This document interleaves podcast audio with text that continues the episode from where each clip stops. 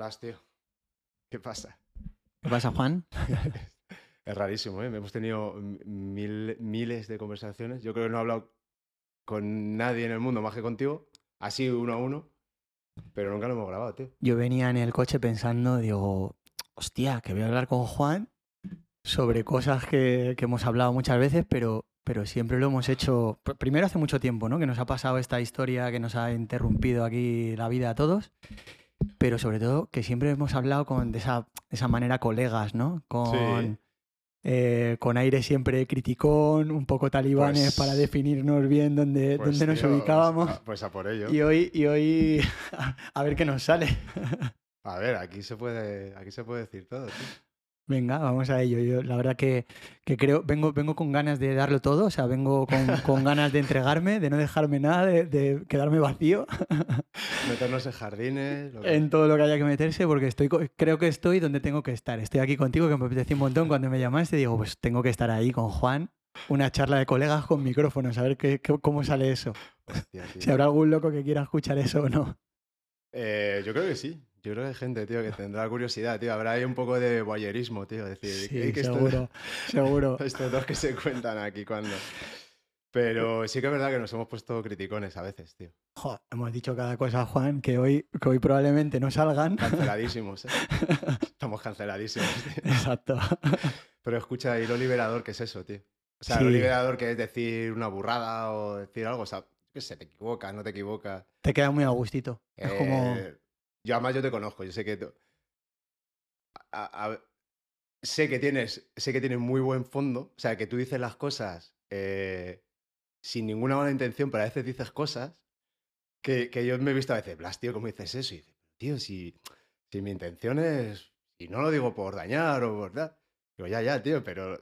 Pero lo que se oye, nadie, nadie está en tu cabeza, ¿no? no sabe- yo te conozco porque, porque he, he- he crecido contigo. Pero, pero hay veces que dices que decimos cosas que y dices, hostia, tío. O sea, desde fuera. Sí, sí, o sea, te entiendo perfectamente. Sé que. Sé que soy muy espontáneo y, y es algo que, que espero no perder nunca, que no se me resete, aunque me di cuenta de que cada vez pienso un poco más las cosas y a veces creo que lo hago bien, y- pero otras, otras veces digo, ojo, tenía que ser como soy yo. Sí, Eh, Pero, Pero- Sí, que, sí que eres muy espontáneo. Sí que es verdad que. mm, eh, sí, va, te, te mueves, te mueves muy, mucho por, por instintos, por impulsos. Y creo que es una de las cosas que, que mola mucho. Eh, de hecho, yo creo que, que en ese sentido nos complementábamos bien, nos complementamos bien porque a lo mejor yo soy más analítico, más racional y, y te, de repente te reboto cosas que tú has hecho que tienen todo el sentido del mundo, pero que no sabes por qué las has hecho.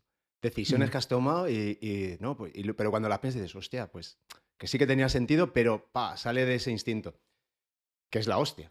Sí.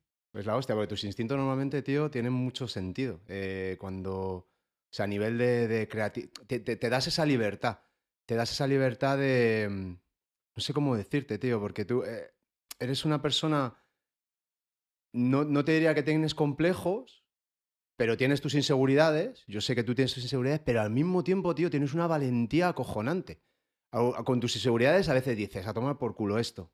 Y ya veremos por dónde sale. No, tienes toda la razón. A ver, principalmente lo que pienso es que soy un cafre. ¿sabes? Un Y, cafre. y como soy un cafre, Un animal, ¿no? como soy un cafre, pues eso, hago, hago cosas extrañas de cafre. Pero, eh, o sea, lo que estoy, lo que estoy viendo es que, que estoy aceptando mi, mi mediocridad.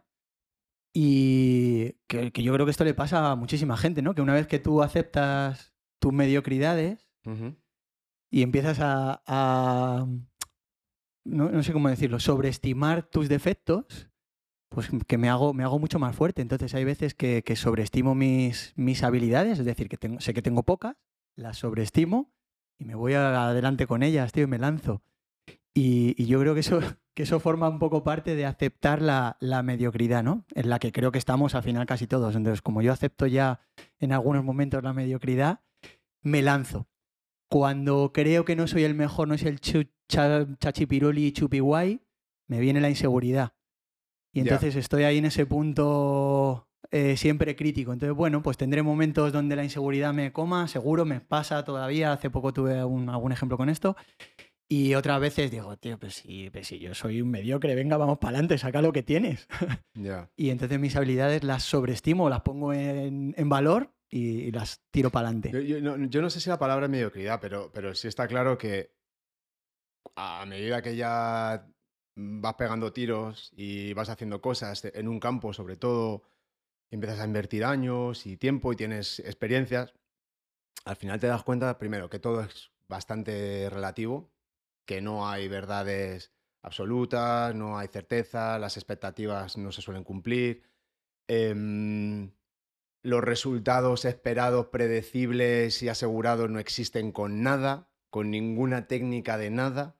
Hay, bueno, una aproximación, a ver si tienes suerte y, y, pues estás con pacientes, pues ese paciente te, te responde, ese alumno se adhiere y funciona y cambia de estilo de vida. Bueno, pues ah, se tienen que dar circunstancias que muchas veces yo creo que no tienen más que ver que nosotros con que haya una conexión desde el punto de vista más emocional, social, de relacional. Y en eso tú eres una puta máquina. O sea, porque tú en ese, en ese punto, tío, eres muy...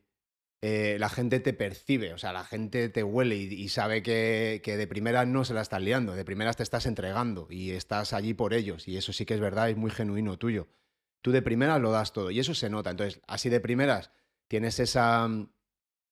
eh, ese carisma característico que hace que la gente así de primera diga, joder, qué, a gusto me siento. Y eso es- yo creo que es fundamental para lo que hacemos, que, que la gente esté a gusto. Y luego ya, que seas mejor o peor o que hagas una cosa u otra, es que eso es, es que nadie sabe, nadie sabe lo que funciona o lo que no funciona.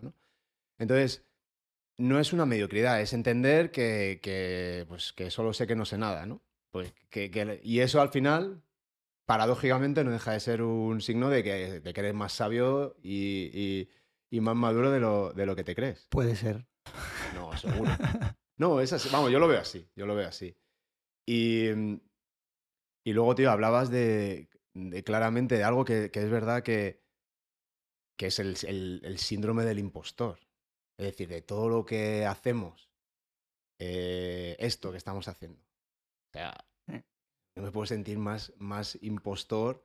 Es decir, pero ¿qué, qué, qué hago yo ahora grabando esto, flipado, eh, montando esta historia? No tengo ni puta idea de lo que estoy haciendo. Pero es muy chulo, Juan, esto, tío. No, O sea, pues está- está, es, No- lo no que es, tío. No dejes de hacerlo porque yo, yo estoy feliz. no, no, vez- no, si no voy a dejar de hacer. Eso es. Pero, pero al mismo tiempo, eh, reconozco que no tengo ni puta idea, ni siquiera de por qué lo estoy haciendo, más allá de porque me apetece. Me apetece hablar con gente, me apetece preguntarle cosas, tener conversaciones largas, porque es algo que, eh, tío, he hecho de menos en la pandemia, tío. Y, y antes a lo mejor tú y yo teníamos una conexión diaria obligada, digamos, que era una rutina y teníamos muchas conversaciones, tío. Y, y entre la pandemia y cambios que, que ha habido, de repente digo, hostia, tío, no hablo, no tengo conversaciones largas, sosegadas sobre un tema con alguien. El otro día que estuvimos con Morten, el rato ese, joder, tío, es que disfruté un montón. Sí, Porque estás, estás hablando de cosas que te gustan, hay una conexión, hablas largo y tendido, dices, no sé qué. Y, tío, es muy entretenido. Y ahora es todo el vídeo de un minuto de Instagram, la serie, pero mientras veo la serie estoy en redes sociales y est- estoy en la serie pero no estoy. ¿Sabes? Que ahí hay un, un- una inmediatez y una falta de atención por todo que a mí ya me satura. Ya, yo ya estoy mayor, tío. Yo ya quiero es cafecito No y... ¿No te das cuenta, Juan, que empiezan a tener sentido las frases que decían nuestros padres, que nunca las entendíamos y que todavía... Pero todas tenían un matiz muy, muy chulo, ¿no? La de... Hay que disfrutar de las pequeñas cosas. ¿Eh? Eso parece... Tú, tú te reías cuando le decían a tu padre y digo, "Vaya, estos pesados. Eh, pero ahora Pasa mismo muy, para... ra- pasa muy rápido. Eso es. Pero ahora mismo eso para mí tiene un valor, un valor incalculable, tío. Las cosas chiquititas. Los ratos con los amigos son increíbles. Cualquier conversación tal. Y tú, madre mía, qué pesado, qué aburrido. Pues, y fíjate ahora, ¿no? El, el- el valor, ¿no? Que, que tienen esos momentos calmados, pausados. Que puede ser de que hables de la nada y de la nada salen cosas increíbles. Sí, tío. Entonces, para, pero para eso necesitas el momento. Al final hay, hay momentos que, que están ahí y que, y, y que parecen que no, no tienen nada especial, pero, pero que lo tienen. El otro día, ahora mismo me acuerdo, de hablando con Morten, ¿te acuerdas? Debía ser año 2001, 2002, que en aquel golf que yo tenía, que pusimos la música toda hostia por Madrid, ventanas abajo, y él se animó y empezamos como a cantar y a Sí, bailar, y no sí, sé qué. sí. Y todavía, después de tantos años, recordé. Y me, me- me dijo, muchísimas gracias por ese momento. Ese momento lo Lo tengo, tengo ya. dentro. Y, y- y los tres nos acordábamos de eso, ¿no? Totalmente. Y, y hay momentos así, tío. Y, tú y yo hemos tenido, hemos tenido muchos de Muchísimo, esos. tío, hemos tenido- muchísimo. Acuérdate, tío, eh, eh, aquel viaje por, por, por California cuando estábamos pasando Big Sur, que estábamos viendo Fito. ¿Te acuerdas, tío? Que, acuerdo que estábamos pasando y estábamos ahí como muy metidos en la canción, así que además tiene ese ritmo un poco como americano, de folk, de rock clásico, tío. Y éramos los putos reyes del mundo, tío, ahí con, con nuestra... La, la realidad, Juan, es que tengo, o sea, mis recuerdos, mm, la mayoría de mis recuerdos más guays, eh, está, tienes que estar en un 80 o 90%, pues llevamos- hemos estado 20 años juntos, Ya, tío. horas y horas aquí metidos. Entonces, bueno, o sea, estás ahí. En los buenos, en los malos también, igual que yo en los tuyos malos. Pobre. Pero que fantástico, es que no todo, no todo es chachi guay en la vida y, y hemos tenido de todo. Mm. Jo, pero eso es maravilloso. Y se quedan ahí grabados. O sea, yo creo que es. No tengo ni idea cómo funciona el cerebro. Y cada vez que miro Majosa me doy cuenta que es súper complejo, o sea que me, me olvido. Pero estoy seguro que de ahí es de donde somos. Sacamos quienes somos. Sí. Empezamos a construir nuestras, pues, nuestros juicios, nuestra manera de entender las cosas, nuestras costumbres incluso Mm. porque son los, los recuerdos, tanto los buenos como los malos, los extremos, me encantan los extremos, los que creo que nos hacen coger las cosas importantes. Mira, esto es bueno, esto me lo voy a quedar para esto, esto es malo, esto me lo voy a quedar para Mm. no volver a, a que- Sí. a intentar que no vuelva a pasar. Entonces, jo, pues, pues estás en casi todos y tengo miles de recuerdos chulísimos. Me acuerdo, mira, uno que me viene mucho del tiempo que hace que nos vemos menos y tal, y es curioso porque había más gente, es eh, el de la caravana, yéndonos a Cádiz, cuando eso estábamos creando todo al eso principio. fue muy al principio. Eso Muy al fue principio. 2000, do- o también 2002, 2003. Eso es. Sí. Y yo tengo como, yo qué sé, cinco o seis fotos grabadas a fuego de ese viaje que, pues, pues que no me voy a olvidar en la vida. Sí, son de esas. Hay, hay momentos, eh, estoy de acuerdo contigo, hay momentos como definitorios en la vida. De repente hay un momento que no te esperas y significa mucho para ti. Y yo, hablando del cerebro, el cerebro identifica eso. Hay, una suma de emociones, de sentimientos, de, aprendizajes en ese momento que, tu cerebro recupera rápido y, vuelves a ello. No, es que estés todo el rato pensando en ello, pero, sí que es verdad que de alguna manera te, te modela, ¿no? Te, te- te va poco a poco puliendo y te va definiendo. Y luego yo también reconozco mucho, y esto lo digo mucho, em, yo debo mucho de, de mi carácter actual a ti, tío. O sea, al final, después de muchos años, eh, con una persona muy, muy cercana, donde no, tío, no, no, o sea, tú, tú me has visto en Bragas, tío, o sea, en- tú, tú, tú sabes todo de mí. En Braga, Juan. Bueno, en. Bragas, a lo mejor lo único que te falta, tío. En calzones. Pero, pero me has visto desnudo, o sea, es decir, a lo que voy es que tú sabes quién soy. Sí, sí, sí. Yo, yo no te, yo no te, entendido. yo no te puedo, yo no te puedo contar una peli ahora que me diga, "Venga, sí, que me está-". y yo, y yo igual que a ti. O sea, quiero decir, sabemos perfectamente. Y, y ese conocimiento, eh, tantas experiencias en tantos niveles, a nivel familiar, a, a nivel laboral, a nivel profesional, a nivel de, eh, de ser socios, de ser amigos, eh, al final influye porque tú vas haciendo, vas viendo cosas y dices, joder, qué, qué- qué bien le va a Blas con esto, ¿no? O qué bien hace esto Blas y yo a lo mejor soy más serio o más duro o más rígido y Blas tiene esa mano izquierda. Eh, tú a mí me has enseñado mucho a, esa calma, tío, que tienes extrema de cuando las cosas están jodidas, dices, están muy jodidas, estamos en la puta mierda, pero ya saldremos de aquí. Y yo creo que también tiene que ver con, que tú has tenido experiencias muy duras desde muy joven y, y has, tenido que, has tenido que lidiar con ellas y, y te has creado una forma muy particular y, y aquí estás, tío, y vas sacando adelante y sacas la cabeza y tienes esa confianza de decir, saldremos adelante, ¿no? Y, yo a lo mejor soy más, creo que ya no, pero era más neurótico, más, más picky, más histérico y en eso me has modulado mucho, me has ayudado mucho a, no tomarme las cosas tan a pecho, a, no, a no hacer un drama de todo. Y, y aunque me volvía loco, tío, y me enfadaba, pues decir, tío, en el fondo yo creo que era como una envidia, decir, tío, qué cabrón, la misma experiencia, en la misma situación, Blas está súper zen, súper calmado. Yo sé que te está afectando, pero, pero esa actitud, tío, muy zen, y yo estoy histérico, yo estoy aquí despotricando, ¿no? Y, yo creo que, tío, eso te, te debo mucho, eh, que creo que he ganado ahí en esa, en esa calma, es decir, lo he visto hacer hablar muchas veces y, y suele salir bien, ¿no? Puede, puede ser, Juan. Eh, yo creo que, o sea, aquí hay una cosa, o sea, compartimos un amor mutuo. Eh, eso está claro. Yo creo lo mismo, o sea, hemos estado en- desde la adolescencia, que es cuando tú y yo conectamos y nos juntamos, todos nuestros mejores años, vamos a decirlo así, a nivel laboral, ¿no? Que es cuando estás empezando, que tienes toda la pasión, toda la entrega. Entonces, desde los 20 hasta los 40, Juan, hemos estado juntos. Mm. Eso es increíble, o sea, es la época del año donde estás ahí construyendo todo, ¿no? Mm. A nivel familiar, a nivel laboral, todo. Entonces yo, yo, o sea, en cierta manera yo soy tú y anda que no tiro de, en ciertos modos donde me veo, en ciertos momentos donde me veo bloqueado, ¿qué haría Juan en este momento? Porque igual, lo mismo que me estabas diciendo tú, lo mismo, he pensado, siempre encuentras una solución, tienes una manera de razonar muy peculiar, muy rápida, eh, donde también los riesgos, o sea, lo que estás diciendo te lo reboto, lo que estás diciendo de mí te lo reboto a ti porque yo te he visto meterte en el barro, ¿sabes? El charco de barro y te metes porque encuentras la manera de salir de un charco de barro. Es decir, te haces el, algo que hablabas el, el otro día en, un- en una de tus, de tus charlas, ¿no? Te haces antifrágil, ¿no? En ese momento, cuanto más tempestad hay, es cuando tú eres capaz de ver por dónde es mejor caminar y dónde está la fortaleza. Mm. Entonces, eh, te, te reboto exactamente todo igual. Y yo pienso muchísimas veces, te prometo que tengo eso en mi cabeza, lo de ¿qué haría Juan en este momento? ¿Cómo saldría de este atolladero? Sí, o sea, está claro que, que- que evidentemente hay una, se, se permean, ¿no? Y, y- y yo reconozco cosas de mí en ti y reconozco muchas cosas de mí en ti.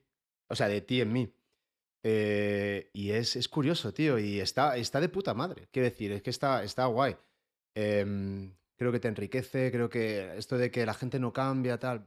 A, a- a lo mejor en cosas fundamentales, en principios fundamentales, no. Al final somos quien somos, ¿no? Y, y- y tú eres quien eres desde, y hay cosas que son innegociables, ¿no? Ni siquiera, o sea, ni siquiera son, son involuntarias, son inconscientes, son, es quien Eso tú es. eres, tío. Al final tú a la hora de la verdad, 99 de cada 100 va- vas a reaccionar de una manera o vas a... Y yo igual, ¿no? Pero, pero esa, esa modulación es, es la leche, tío. Y en el fondo está guay, tío. Muchas veces piensas en, yo qué sé, el, puto destino, ¿no? Y dices, tío, qué casualidades se dieron para, para que al final hayamos tenido esta, este encuentro. Ha habido muchas capas, tío. Ha entrado gente, ha salido gente, ha habido de todo, incluso el- en, incluso en la forma de, no estar tan conectados, tío. Yo estoy súper orgulloso de eso. Estoy. eh, es un momento duro, tío, que, que, que su- supuse- supuso un duelo, ¿no? De- Sí, además, largo. Como largo, pero calmado, ¿no? Como que está ahí, como que tienes ahí cosas, y, pero que poco a poco vas reconciliando. Y, y en el fondo está guay, tío, porque lo fundamental, pues sabemos, tío, que, que- que estamos ahí el uno para el otro, ¿no? Y, y que eso es innegociable. Y que ahí no, no. eh, algo, algo muy chungo tiene que pasar, mucho se nos tiene que ir la cabeza para que esto cambie, tío. O sea, yo creo que hay una conexión muy profunda, ¿no? Yo estoy, yo estoy orgulloso de que, de que nos haya pasado todo lo que nos ha pasado, Juan. O sea, cada vez que, que más tiempo pasa, estoy orgulloso de haber pasado 20 años juntos, estoy orgulloso de que hayamos decidido emprender caminos eh, diferentes, estoy orgulloso que nos sigamos comunicando como nos estamos comunicando. Eh, estamos, eh, todavía estamos un poco, yo te diría que, que en duelo, ¿no? Yo muchas veces me siento Sí. en duelo, hay veces que tengo yo qué sé, que sueño por las noches. O sea, A lo mejor llevo un, un tiempo sin pensar en, vamos a decirlo así, en mi relación con Juan y de repente una noche me tiro soñando contigo toda la noche Ya. mil cosas. Y al día siguiente estoy, "Uh, tengo que hablar con Juan, tenemos que hacer cosas. Sí. De- repente me quiero con- conectar contigo, Sí, ¿no? De sí, alguna manera. Entonces yo creo que eso es porque todavía estamos en, en- en duelo. Eh, y creo que tiene que ver un poco la pandemia, que ha alargado todo un poco, ¿no? Nos ha dejado ahí un tiempo un poco raro, extraño tío. Hemos pasado esta pandemia en nuestro duelo, entonces bueno, el caso es que aquí estamos, eh, nos hemos, eh, esto lo tiene que saber todo el mundo, nosotros a lo mejor llevamos muchos días sin vernos o meses, pero ahí no fallamos nunca una fiesta, que es la de Nochebuena. Ese- eso, tío, está, eso es Y nos vaciamos, lo dejamos todo, porque probablemente Con eso durante te- el año no tenga otra. Con eso tiramos, tío. Nos da un tiempo. Con eso tiramos seis meses. Nos da, nos da margen. Sí, sí, sí. Pero, pero tío, es que es, es importante. Es como. eh, son esas pequeñas cosas que, que, mantienen. Pequeñas tradiciones o, pequeños. No, no voy a decir esfuerzos. Es decir, al final ahora tú lo puedes valorar todo como un esfuerzo, ¿no? O tienes que decir, pero. Pero, pero es, esa disciplina es cojonuda, tío. Esa disciplina de, de tener ahí de. Hoy, este es mi día con Blas.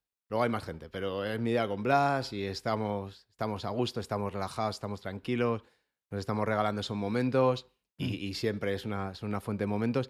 Y es como lo que te dicen, pues, eh, no dejes de, cuando tengas hijos, no dejes de salir a cenar con tu pareja, sigue haciendo viajes con ella. Y es verdad que hay que hacerlo, tío, porque si no, la, la rutina te aplasta.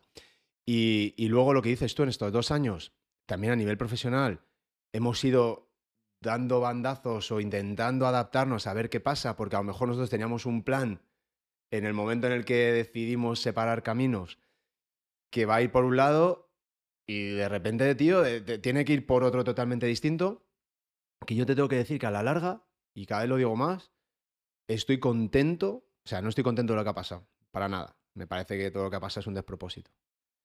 Pero ya que ha pasado y que ya no lo hemos comido, o no sé si no lo seguimos comiendo, eh, ha habido cambios en, mi manera de trabajar y cambios en la manera de organizar el equipo y todo que eran necesarios, tío. Que si a lo mejor no hubiera pasado, me hubieran ido quemando y minando hasta, hasta agotarme, ¿no? Y, estoy muy contento por, por... Muchas veces te tienes que ver al borde del precipicio para reaccionar y decir, mira, es que no está tan bien. No es solamente una pandemia, es que hay cosas que, que no están bien, no están bien en tu vida, no estás equilibrado, estás trabajando mucho, estás trabajando mal. Y, y- y ahora que ya está, que está la cosa un poco más calmada, digo, joder, qué de puta madre me ha venido esto para, para resetear, replantear todo. Por eso lo hicimos, Juan. O sea, yo creo que tomaste una decisión súper adecuada. Tú siempre fuiste el de las decisiones. A mí es algo que, que siempre me ha Sí, costado verdad, un más. Sí. Y, y por eso te necesitaba, ¿no? Al final hacíamos ahí un poco nuestro encaje. Creo que, que- que hemos funcionado mm, de una manera muy Sí. buena durante muchos años. Como en todas las casas, dentro de la casa tenemos nuestras cosas, como creo que pasa en todas las Mm, casas, y eso es mm. fenomenal y que a- yo espero que a todo el mundo le pase porque te permite eh, ir cambiando, ir modulándote, ir prosperando, ir avanzando, ir progresando, que es una palabra que la estamos usando ahora para la vida, pero que son, son palabras que están en nuestra historia de laboral, en el movimiento, ¿no? Progresión. Sí. Es como la palabra moda, hay que progresar. ¿Y cómo se progresa? Pues hay que cambiar cosas. Y no cambias cosas, pues un poco lo mismo. Entonces, tú eras el que, el que siempre has tomado las decisiones. Y eso, pues a veces, cuando no mm, lo que pasa después no es lo esperado, pues se dice, "Va, a veces nos echamos tierra en- encima, Claro. o tú mismo o los demás te la echan, pero es que tomar decisiones es súper jodido. Es súper jodido. Bueno, a ver, no, no, eh, es inevitable, es decir, hay que tomar decisiones. Hay que tomar decisiones. Y esta, final. yo igual igual que tú pienso lo mismo, es un puñetero despropósito porque me quita muchas cosas que me encantaban de mi vida, pero por otro lado, pues eso, creo que ya nosotros en esos últimos momentos sí decidimos hacerlo porque estaban pasando cosas. Y que, y que aquí estamos, Juan, estamos, Mm. eh, Sí, ahora estamos en el podcast, pero, pero estamos cuando haya que estar. o sí, sea, sí, sí, sí. No, pero, pero, pero es, es muy interesante. Yo pienso mucho en esto. Primero, em, cómo nos apegamos a las cosas, cómo nos apegamos a las personas y cómo perdemos la perspectiva. Y cómo a veces nos cuesta separar, em, que yo creo que eso lo hicimos bien, cómo nos cuesta separar Blas amigo de Blas, eh, de Blas socio. Porque, y como Blas amigo está bien, está guay, y, y como no Blas socio, no por ti, sino por, por, ese, por, por ese conflicto y por ese, también por esa evolución en diferentes, en diferentes direcciones a veces, muy en paralelo, pero, pero con cambios, ¿no? Y como quizá primero hay que entender, primero somos amigos y, luego hay otra cosa y eso no se debe mezclar, que eso es difícil, tío. ¿Cómo, cómo mezclas eh, la madre de tus hijos con tu pareja, amante, compañero de vida. Es decir, son dos cosas distintas. Tú tienes, y, y, y está en la misma persona, pero son dos cosas diferentes y a veces no confundimos, ¿no? Una cosa es esto y otra cosa es esto.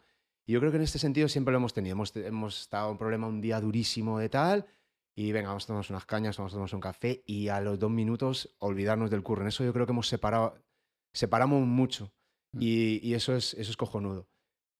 Primero eso, y luego, el, y luego lo que cuesta desapegarse de las cosas, tío. Pero lo importante que es hacerlo.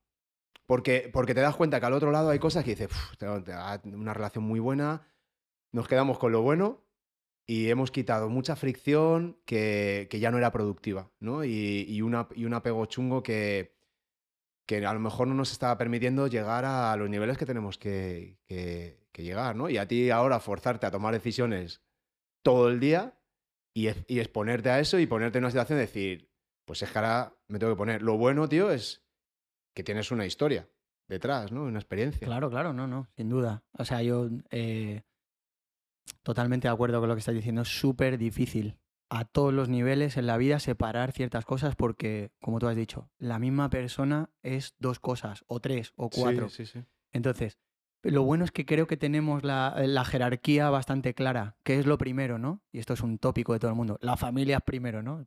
Dirían los, los mafiosos. Sí. Pues es que es así y eso lo tenemos claro. Está por encima de cualquier otra cosa. Y creo que tenemos claro también de que eso nos hace que, aunque seas un estúpido, hagas acciones de mierda, la cagues y te metas hasta lo más profundo del barro, da igual, porque la familia te valora por quién eres, no, porque, no por lo que haces, ¿no? Exacto. Y eso lo tenemos claro. O sea, hemos hecho cagadas, pues yo miles. Eh, eh, los dos seguro que hemos, la hemos cagado muchísimas veces pero teníamos claro que primero hay una cosa, ¿no? Hay unos valores, unos mm. refuerzos mm. de amistad y hemos pasado mil como mm. esas. Y ahora sigue siendo lo mismo, eh, cambiando ciertas cosas que se pueden cambiar, que, que, además creo pues eso, que es positivo para los dos. Tú ya estás viendo la, la cantidad de cosas positivas y yo también estoy aprendiendo muchísimo claro. de mi nueva fase, con lo cual estoy, me, me, he destetado un poco de ti, porque como tú eras el de las decisiones eh, y al final yo siempre he cedido mucho, incluso en las que no sí. eh, estaba totalmente de acuerdo, pues me he destetado un poco de, sí, de esa pero... parte, porque mi confianza en, hacia ti era tanta que da igual lo que decidan, me parece bien lo que Juan haga. Mm. Pues tampoco está tan bien, ¿no? Porque Efectivamente, ¿no? Es... Sobre todo, de, incluso de, de, decisiones que aparentemente parecen buenas en su momento o que crees que están funcionando, cuando las miras desde otra perspectiva o cuando te viene una pandemia, dices, qué, qué, qué, qué jodidamente mal estaba haciendo las cosas. O sea, yo pienso que las estoy haciendo bien, pero es que no las está haciendo bien. Yo tengo la confianza, la seguridad, el convencimiento de que tengo razón, porque además me conoce, si hay algo que me gusta es tener la razón y, y saber que tengo la razón y, y, tener siempre la razón. O sea, eso, sí, sí. Eh, eso lo sabes. Te mola. Sabes que, eso, que, que es, esa parte es jodida, ¿no? Pero, pero al, al, final, ya cuando te vas haciendo más, más viejo, dices, sí, tienes razón ahora. Ahora tienes razón y a lo mejor necesitas esa confianza para tomar esas decisiones, ¿no? Y necesitas pero, eh, pero me doy cuenta de muchas cosas que estaba haciendo mal. Y, mm, y luego también hacer otras, otras tareas que, que, que tú sacabas. O sea, todo lo que... Joder, todo el... Tío, es que... Para, para, para que uno... El otro día hablaba con, con María Casado, que es una... Es, es eh, preparadora física, entrenadora de la, eh, de la de los nacional de rugby, está en el, en el club donde están los niños, ha sido olímpica, eh, jugadora profesional durante muchos años, un, una tía, es una máquina. Y decía, para, para que el ala meta el ensayo, el delantero está haciendo el trabajo sucio y se está partiendo la cara y ese trabajo sucio nadie lo ve, no es espectacular. Pero ese tío es la puta clave para que se meta un ensayo. Y, y eso es igual, es decir, yo, yo he tenido ahí un perro de presa que ha sido tú, que has hecho muchísimo trabajo sucio, tío. Muchísimo, muchísimo. Que has estado ahí, tío, apoyando, haciendo lo que sea, siempre sí, sí, sí. Y, y hostia, eso, joder, eso hay que reconocerlo y eso es, eso es así, tío. Y tú lo sabes. El, yo creo que asumir roles es una. Mm, para, para todo el mundo es, es ventajoso, beneficioso. Como tú has dicho, en, en el deporte has puesto un ejemplo muy bueno que es el rugby yo creo que en todos los deportes está, ¿no? Mm. Los gregarios con los líderes. Para que el líder pueda ganar una etapa de tres semanas, necesitas que tu gregario en el momento que tal se quede contigo para cuando tú lo estás pasando mal, Mm, hace otros trabajos. mm. Aceptar roles, aceptar quién eres, nos, nos empodera increíblemente a todos. Sí. Y a veces en estas nos hemos, porque, como digo yo, todos estamos al mismo nivel, pero unos hacen unas cosas, otros hacen otras. Eh, no todo el mundo gana lo mismo. No gana lo mismo probablemente Cristiano Ronaldo que otro jugador del equipo Sí. que hace mucho trabajo para él. Sí, sí, sí. Pero una vez que lo aceptas, yo creo que todo el mundo sale ganando. Sí, Porque solo estamos hablando de, de lo que se mueve el mundo, de dinero o de reconocimiento. Y el dinero y el reconocimiento creo que son valores pequeños, mínimos, eh, necesarios para algunas cosas, por cómo vivimos, pero que cuando tú aceptas quién eres, cómo eres, que lo que haces estás contento y te vas a la cama sonriente, feliz, eh, consideras que has hecho lo que tenías que hacer, eso, eso no tiene ni precio, el reconocimiento da igual porque es tuyo y eso no te lo quita nadie. Entonces yo creo que tú y yo hemos aceptado roles muchísimas veces. Yo también te he visto, te he visto algunas veces en el estrellato y yo por debajo mirando qué guay que mi compañero está ahí en la estrella y al revés. sí. O sea, te he visto de los dos lados, relanzándome, eh, empujándome también un poco al, oye Blas, que tú también tienes tu estrella dentro y quiero que la enseñes. Y Sí. me has relanzado muchísimas veces. Con lo cual, Eso te lo digo, te lo digo mucho, tío. hemos aceptado roles. Lo Y sigo pensando. ahí estamos, ahí estamos. Sí, pero eh, es, es- es muy interesante esto que dices, porque eh, a veces que confundimos valor con, con precio. Es decir, eh, otra vez, la pandemia. Es que la pandemia es un muy buen ejemplo de. O sea, la pandemia es como, como que estábamos todos en la playa, bajo la marea, y resulta que estábamos todos en pelotas. Y aquí todo el mundo se le ha visto. Se le ha visto lo que hay. Y, y hay un. Y, y de, repente te das cuenta que dices, no, no se puede salir de casa. Pero si eres transportista, sí. Y si eres reponedor, también. Y si eres carnicero, también. Y porque son trabajos esenciales. Entonces, si son trabajos esenciales, si, si yo necesito el carnicero, si yo necesito el, el del matadero, si yo necesito el agricultor, ¿por, por qué está valorado uno que está con, con el laptop en una cafetería haciendo redes sociales, que es todo una pantomima, vendiendo motos, Kawasaki, Suzuki, Yamaha, vendiendo todas las motos que quieras, ganando un dineral, y luego ese hombre, tío, está para llegar a fin de mes, que si llega la hipoteca, que si no sé qué, y que, ¿sabes? Sí. Y, y- y es, es tremendamente injusto. Y tiene que ver un poco con pues, por cómo se especializa la, la sociedad y cómo hay ciertos trabajos que aparentemente son más sencillos, pero, tío, que hacerlos bien no son tan sencillos. Yo cada vez me doy cuenta, tío, que yo al carnicero que voy, tío, yo ya no me voy a otro. Porque hablo, hablo con él, es un muy profesional, me recomienda cosas, me gusta, tío, pone amor a su trabajo, sabiendo que, que a lo mejor podría estar haciendo otra cosa ganando más dinero, pero a, ese hombre se le ve haciendo, viviendo, su, vi- viviendo el camino y, y haciendo las cosas bien. Y el pescadero igual, y, y te, te viene un albañil y, y hace bien su trabajo y, te lo, rema- y lo remata bien y, y se preocupa y tal. Y tío, es una paz y un gusto y todo lo contrario, ¿no? Cuando ves un, un chapuzas, un gañán que te está intentando engañar, que no sé qué, que luego no te responde, va todo mal, ¿no? Entonces, en, esas pequeñas cosas, en ese, en ese constante del día a día, eh, es donde nuestra experiencia mejora, ¿no? Y, y- y es, y es verdad, tío. Y hay una cosa muy buena que, que yo creo que lo que nos hemos. Lo que nos ha servido para, para crecer mucho es, primero, que no hemos escatimado en esfuerzo y en trabajo, ninguno de los dos, que no ha habido. Que, que de- incluso después de muchos años nunca ha habido, no, hazlo tú. ¿Sabes? No, No, no, esto ha- hazlo tú, que yo estoy muy cansado. Al revés, Sí, venga, sí. voy yo. Siempre ha, siempre ha habido eso de decir, yo estoy, estoy en la mierda, pero no te. Venga, yo lo hago. Nunca hemos tenido ese problema. Y, y luego que quizá hemos, hemos asumido diferentes roles que hasta cierto punto nos han funcionado bien o aparentemente bien y no hemos intentado ser lo que no éramos, tío. Y, y eso parece fácil decirlo, pero no es tan fácil hacerlo porque No, pues luego el ego nos juega malas pasadas, mm, el, el diálogo este, decir, no sé, siempre tienes inseguridad de, ¿estoy haciendo, estoy haciendo lo que tengo que hacer o...?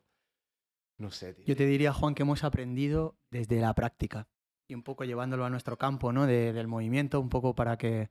Es que creo, creo que todo de lo que estamos hablando tiene muchísima relación con, con esto, ¿no? Del movimiento, de la actividad física, del llámalo como quieras, ejercicio, entrenamiento, salud. Em, es de la práctica, de donde hemos sacado todo esto, Juan. Le hemos metido muchas horas. Mm. No hay ninguna receta. Está bien conocer el concepto, todo lo que es conceptual. Ahora que hacemos muchas cosas como estas, como podcast o, o presentaciones online, y damos un montón de conceptos que son muy chulos, que están muy bien, que permitimos que la gente los conozca de manera teórica, vamos a decir, hay que llevarlos a la práctica. No valen nada. La- el concepto teórico que tú tienes es una mini guía. Mm. Te tienes que meter horas para adaptar ese concepto teórico a tu realidad, ¿no? A quién tú eres, con quién tú estás, con quién vas a trabajar ese concepto que te están dando. Eh, y, y eso creo que, pues que lo- tú y yo lo hemos hecho a nivel práctico. Es Sí. decir, hemos conceptualizado cosas desde la práctica y no al revés, como aprendemos muchas veces, tanto en los colegios como en la universidad, etcétera, que nos dan el concepto de manera teórica, entendemos muchas cosas, l- l- las podemos incluso imaginar y ver, pero luego cuando te pones en la práctica ves que sigues igual de perdido, que estás nadando en un mar donde no tienes todas las herramientas Ujú. que sabes que eso te iba a pasar, pero todavía, aunque te lo han explicado y te lo han contado, no sabes muy bien ni qué hacer. Totalmente. Eh, y, y est- y esto es interesantísimo porque en el, en el sistema educativo te dicen o te venden que te van a preparar y te van a enseñar una profesión cuando, cuando tú y yo sabemos que es absolutamente mentira. En cambio, cuando tú pones a dos cafres, como decías tú antes, con 20 años y con una idea, es decir, vamos a montar un estudio de pilates, hasta 2001, 2002, eh, que decía gente, ¿qué es eso de pilates? ¿Qué, de, de- de qué estás hablando? O sea, que, que se te ha ido la olla. Tienes, ¿Qué palabra es esa? ¿no? Está un ictus. ¿Qué porque, ha, qué ha pasado? eh, Que en Madrid y entonces, tres personas. no juntamos. Blas, eh, ¿puedes sacar 6.000 euros? Sí, yo, yo, se los pido a mi abuela, no sé qué. Y nos ponemos a hacer algo que no tenemos ni la más remota idea de cómo se hace. Cero. Tenemos breves nociones de una profesión que acabamos de aprender, que es dar una serie de ejercicios, pero no sabemos lo que conlleva eh, emprender o, llevar un negocio tal. No tenemos ni idea. Y entonces vamos aprendiendo sobre la marcha y nos equivocamos mucho y tardamos mucho en llegar a los sitios y no tenemos recursos y, y pones mucho de ti. lo bueno es, primero, que nunca, que nunca hemos dejado de creer que, que lo íbamos a conseguir. Segundo, que nunca hemos dejado de trabajar. Nunca hemos dejado de trabajar. No, nunca hemos parado, nunca hemos dicho, "Uf, no queda dinero este mes, eh, me he pegado 14 horas al día. Bueno, hemos disfrutado el, camino, el proceso. eh, hemos disfrutado el apretar los dientes y el sufrir, el pasarlo mal. Y un día y otro día y otro día, ¿no? Eh, y al final vas aprendiendo. Si hubiéramos hecho una, un- una carrera de administración de empresas y un MBA, el resultado hubiera sido el mismo, probablemente peor. Porque a lo mejor tú tienes unas expectativas o crees que las cosas tienen que ser de una forma que te han dicho y es que luego las cosas son como son. Y, lo que has aprendido es lo que decías tú, no sirve de nada. Tú puedes aprender mucha fisioterapia, mucho sobre dolor y tal, pero luego te pones con el paciente y todo eso que sabes con ese paciente no sirve de nada y tienes que empezar con otra cosa. Y resulta que eso, que no sabes de dónde sale, de algún sitio saldrá.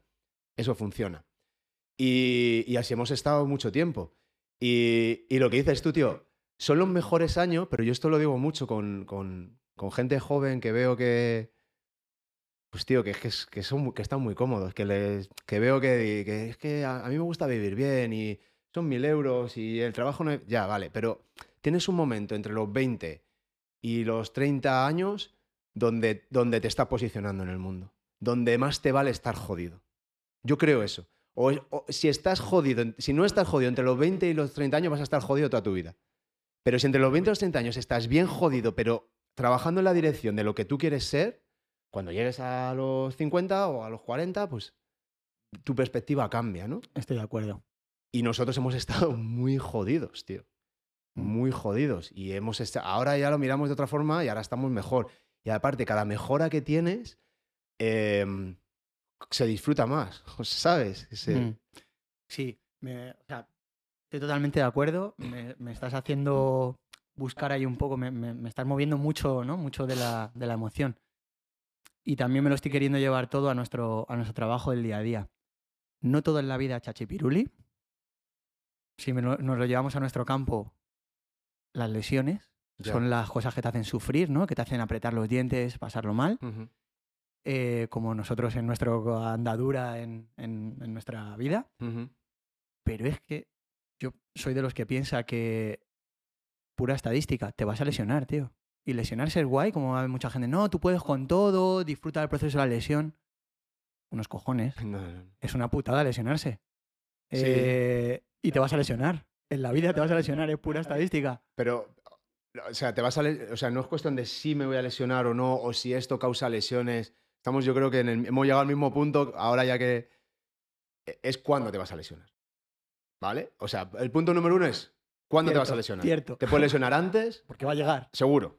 Pero escucha, te vas a lesionar, el cuándo a lo mejor es más tardío y, y la lesión es distinta, te vas a lesionar estando 14 horas delante de un ordenador sin moverte. No reposo, no, no hago nada, no, es que el crossfit es lesivo, no es que el pádel es lesivo, no es que el fútbol sala. Ya, pero es que te vas a lesionar igual. Es que si no te mueves, te vas a lesionar igual. Ot- otros tejidos, otro tipo de lesiones, a lo mejor tardan más, pero a lo mejor va a ser crónico. Entonces las lesiones están. Entonces a mí cuando me dice la gente, eh, yo ya me río. O sea, con, no, es que, eh, eh, ¿por qué haces jiu-jitsu si te vas a lesionar? Claro, y, y jugando al ajedrez también me voy a lesionar. Entonces, y luego eso, lesionarse apesta, es una mierda, Es una mierda. hay que aceptarlo, Exacto. hay que aceptarlo. Es una mierda y hay que aceptarlo. Y luego hay que aceptar, o sea, y luego ya el siguiente punto en el que yo estoy es, ¿qué puedo hacer alrededor de la lesión? Es decir, con esta lesión, ahora mi práctica tiene que cambiar. ¿Qué puedo hacer? ¿Puedo hacer esto? Lo hago. Me apetezca o no me apetezca, depende de lo que quiera, lo, lo que, lo que quiera que pase para volver a hacer lo que estaba haciendo, lo importante que sea aquello que estaba haciendo que, no puedo hacer. Pero, pero el foco tiene que estar en eso. Ahora no puedo hacer esto, tengo que hacer esto otro. Eh, pues perfecto. Eh, yo eh, llevo una temporada que, que, que, no puedo correr, tío. O sea, ya te lo he dicho muchas veces. No, no, no puedo correr porque, porque no he encontrado la manera de ajustar la carga y me genera tanto estrés estar tan afinado para correr que al final, tío, no me merece la pena. La rodilla se inflama, eh, al fin, se inflama casi por cualquier cosa ya y me quita unos días en los que estoy jodido y que no puedo hacer otras cosas. Y entonces al final tomas una decisión y dices, bueno, pues, pues no puedo, pues, pues, pues, pues no corro. Vale, pues no pasa nada, hago otras cosas, ¿no? Exacto. Y ya está. Eh, ¿Que me gustaría? Sí, pero no me voy a martirizar por ¿Sabes eso. qué pasa, Juan? Que tú eres un suertudo. Porque tú, yo me veo también un poco ahí igual, creo que en eso somos parecidos. Eh, aunque ahora te veo bastante enganchado al jiu-jitsu, te veo bastante encendido. Tío, me- te- nunca hemos encontrado nada. me- este- te, te lo voy a decir, tío, porque es que me dieron el azul ayer, tío. Oh. Hostia, tío, Enhorabuena. Es que no me lo creo, tío. Eh, totalmente, otra vez, síndrome del impostor, tío. Absoluto, digo, ¿qué, qué hago? Pero, y, Qué y- bueno. y luego la comodidad, tío, decir, yo siempre digo, "Uf, cómo me gusta ser cinturón blanco, cómo me gusta. Porque es todo por aprender, no sé Sí. nada, yo no tengo que mostrar nada, yo no sé nada, yo aquí no sé nada, yo no sé nada, yo estaba muy cómodo y cero presión, tío. Cambian algunas cosas ahora. Y ahora, azul. y ahora llega uno y te dice, ahora ya te puedo, ahora ya te puedo reventar. Y ayer me pusieron, ayer según me dieron el... se- Estreno. Buah, chaval. Tuviste un estreno Ayer, bueno. ayer, ayer me marcaron, tío. Ayer tengo, tengo el cuello de... Bueno, perdona, perdona, te he interrumpido. No, no, no. o sea, tenía- va, va por ahí. Que nunca hemos tenido algo que nos enganche tanto como para decir, me quedo haciendo solo esto. Y entonces siempre nos hemos puesto a, a hacer un poco de todo. Hemos jugado al fútbol, al baloncesto. Cada vez que nos proponía algún colega un plan, nos Mm. apuntábamos. Ujú. Da igual de lo que fuera, de volei, de vámonos a la playa a nadar, juegos, eh, Mm. cualquier cosa. Oye, Mm. la danza, el no sé qué, y ahí estábamos mucha gente no se plantea tanto. Y entonces cuando tú tienes una lesión, tú tienes muchas cosas que hacer alrededor. Mira, por ejemplo, te pongo un ejemplo de, ahora sabes que estoy pasando mucho tiempo con corredores, ¿no? Sí. Que, Ahora hablamos de eso. Ahora que, de eso. es muy duro para mí mentalmente. Ahora pero bueno, hablamos de estoy, estoy viviendo esa Ahora temporada. hablamos de eso, sí, sí, ese tema está ahí apuntado. Y entonces cuando tienes alguno que te dice, pues alguno que rinde bien, que mete horas, no son profesionales, pero, pero compite, tiene buen rendimiento, tiene eh, incluso algunas marcas, gana alguna carrerita y tal, pues ahora uno se lesiona en el pie y no puede correr. Y lo que hacía antes es solo correr. Entonces ahora le pasan dos cosas. Está frustradísimo. Bueno, una es, eh, me duele el pie, no puedo hacer el deporte que más que, ma- que más me gusta, ¿no? Mm. Y además que era el único que hacía. Sí, te, te corto súper rápido. Sí. Es lo que decías antes. Gente que busca su identidad en lo que hace, no en quién son. Entonces hay gente que se define porque es runner. Eso es. Y eso, tío, me da igual, se lo digo a, que- a mi mejor amigo, eso es una puta mierda. Definirte por tu profesión. Yo soy fisioterapeuta y, yo sé- y se supone... que- No, tú, eres, tú tienes esa profesión, tienes esa afición y tal, pero tú no eres eso. Tu identidad es, es otra, o debería ser otra cosa. Entonces, claro, Sí. esa persona se queda sin identidad. Esa persona es una catástrofe. Eso es. es ahora tiene, está viviendo una frustración increíble. Dos cosas. No puede hacer lo que más le gusta, esa es una. Y la segunda, va a perder su nivelón. Porque eso va a pasar. Tiene una, o sea, ese nivelazo que tenías lo vas a perder. Entonces ese estatus que habías alcanzado Es, se te va a ir. Y hasta que no aceptas No, las no. dos cosas, esto es una mierda, tío. ¿y qué puedo hacer alrededor? Pues como solo corría, pero escucha, tío, si es que- necesito que... alguien me haga un plan, ¿no? Y bueno, gracias a él estamos los, vamos a llamarlo así, eh, los impostores, que muchas veces, yo también me considero muchas veces un impostor. no, tú sabes mucho. como tío. fisioterapeuta y como entrenador, No. te voy a poner un plan, vas a repetir de una manera sistémica y metodológica ciertas cosas que en realidad no es lo que a mí me gusta y me encanta, pero sé, entiendo, o hasta donde yo sé en este momento de mi vida, creo que tienes que hacer esto para, pues para mejorar y que vuelvas a lo que más te gusta y que vuelvas a un poco a... Y te quiero, porque te quiero ayudar. Pero este, esa persona está jodida, solo corría, no Pero- hacía nada más. Claro, pero, pero el, el problema está en la base. El problema está en que tú le estás ayudando en una capa, que es de puta madre porque ayudas mucho, pero el problema está de base. Y, y el problema es lo que, a lo que esa persona, como esa persona se define a sí misma. Y en el momento en el que pierdes esa identidad, que eres uno más, que eres. Y luego, lo que hablas tú del estatus, tío, el, el competir contra, contra el reloj, contra el Garmin, contra el, el apuntarte a carreras, el tener un estatus, tío, si es que el estatus lo vas a perder. Si es que el estatus, todo el mundo lo pierde. Es que Mike Tyson pierde su estatus. Es que Muhammad Ali pierde su estatus. El estatus lo vas a perder. El problema es que estás absolutamente ciego a, lo, a, a cómo estás viviendo tu vida y a, y- y a lo que es esta experiencia que llamamos vida, ¿no?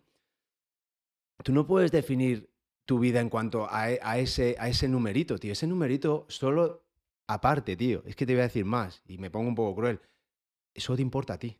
Mm. Que no importa a nadie más.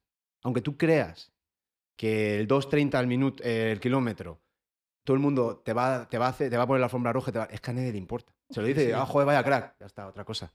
Si, tú crees que el Ferrari que tienes le importa a alguien, que no le importa a nadie. El Ferrari dirá, vale, Mm. me mola el Ferrari, pero no me mola la persona que conduce el Ferrari. Es decir, lo que, lo que tú admiras del Ferrari es que a ti te gustaría tener ese Ferrari. O sea, te gustaría ser tú el que lo conduce, pero no admiras al que conduce el Ferrari. Sí, yo creo que hay un matiz ahí, Juan, que es que a tu comunidad, a tu grupito de gente que le gustaría ser tú, eso a ti te alimenta. Es decir, si le importa a alguien, algunos te están mirando con envidia, ¿no? Es como, Hostia, pues joder, yo quiero, yo quiero, porque entreno lo mismo que él eh, y no llego a lo que él. Y me encantaría, pues eso, yo qué sé, lo que tú has dicho, correr en 2.40 los últimos kilómetros o hacer menos de 2.45 en la maratón o lo que sea, ¿no? En la- el, cual, el, el que sea tu, tu objetivo. Mm. Si como hay alguien que le importa, tú te quedas, tu estatus lo mantiene eso. Yo es un poco lo que creo. Creo que le llega a alguien, no solo te importa a ti, a alguien alrededor le importa. Y eso te sigue echando, te sigue haciendo echar más leña al fuego Puede que te, ser, no que lo te sé. veas ahí. Si no, tampoco te gustaría, porque ser campeón olímpico o campeón de algunas cosas deportivas que tienen mucha repercusión, hostia, pues sí le importa a la gente. Tiene Gracias a que le importan, se llenan los estadios y te pueden... Tiene repercusión en tanto en tanto a que. eh, tiene repercusión. Ah, Bueno, el deporte, al final, quieras que no, pues es un juego. ¿no? El otro día lo hablaba también con, con Luis. Debería, Es un juego. debería.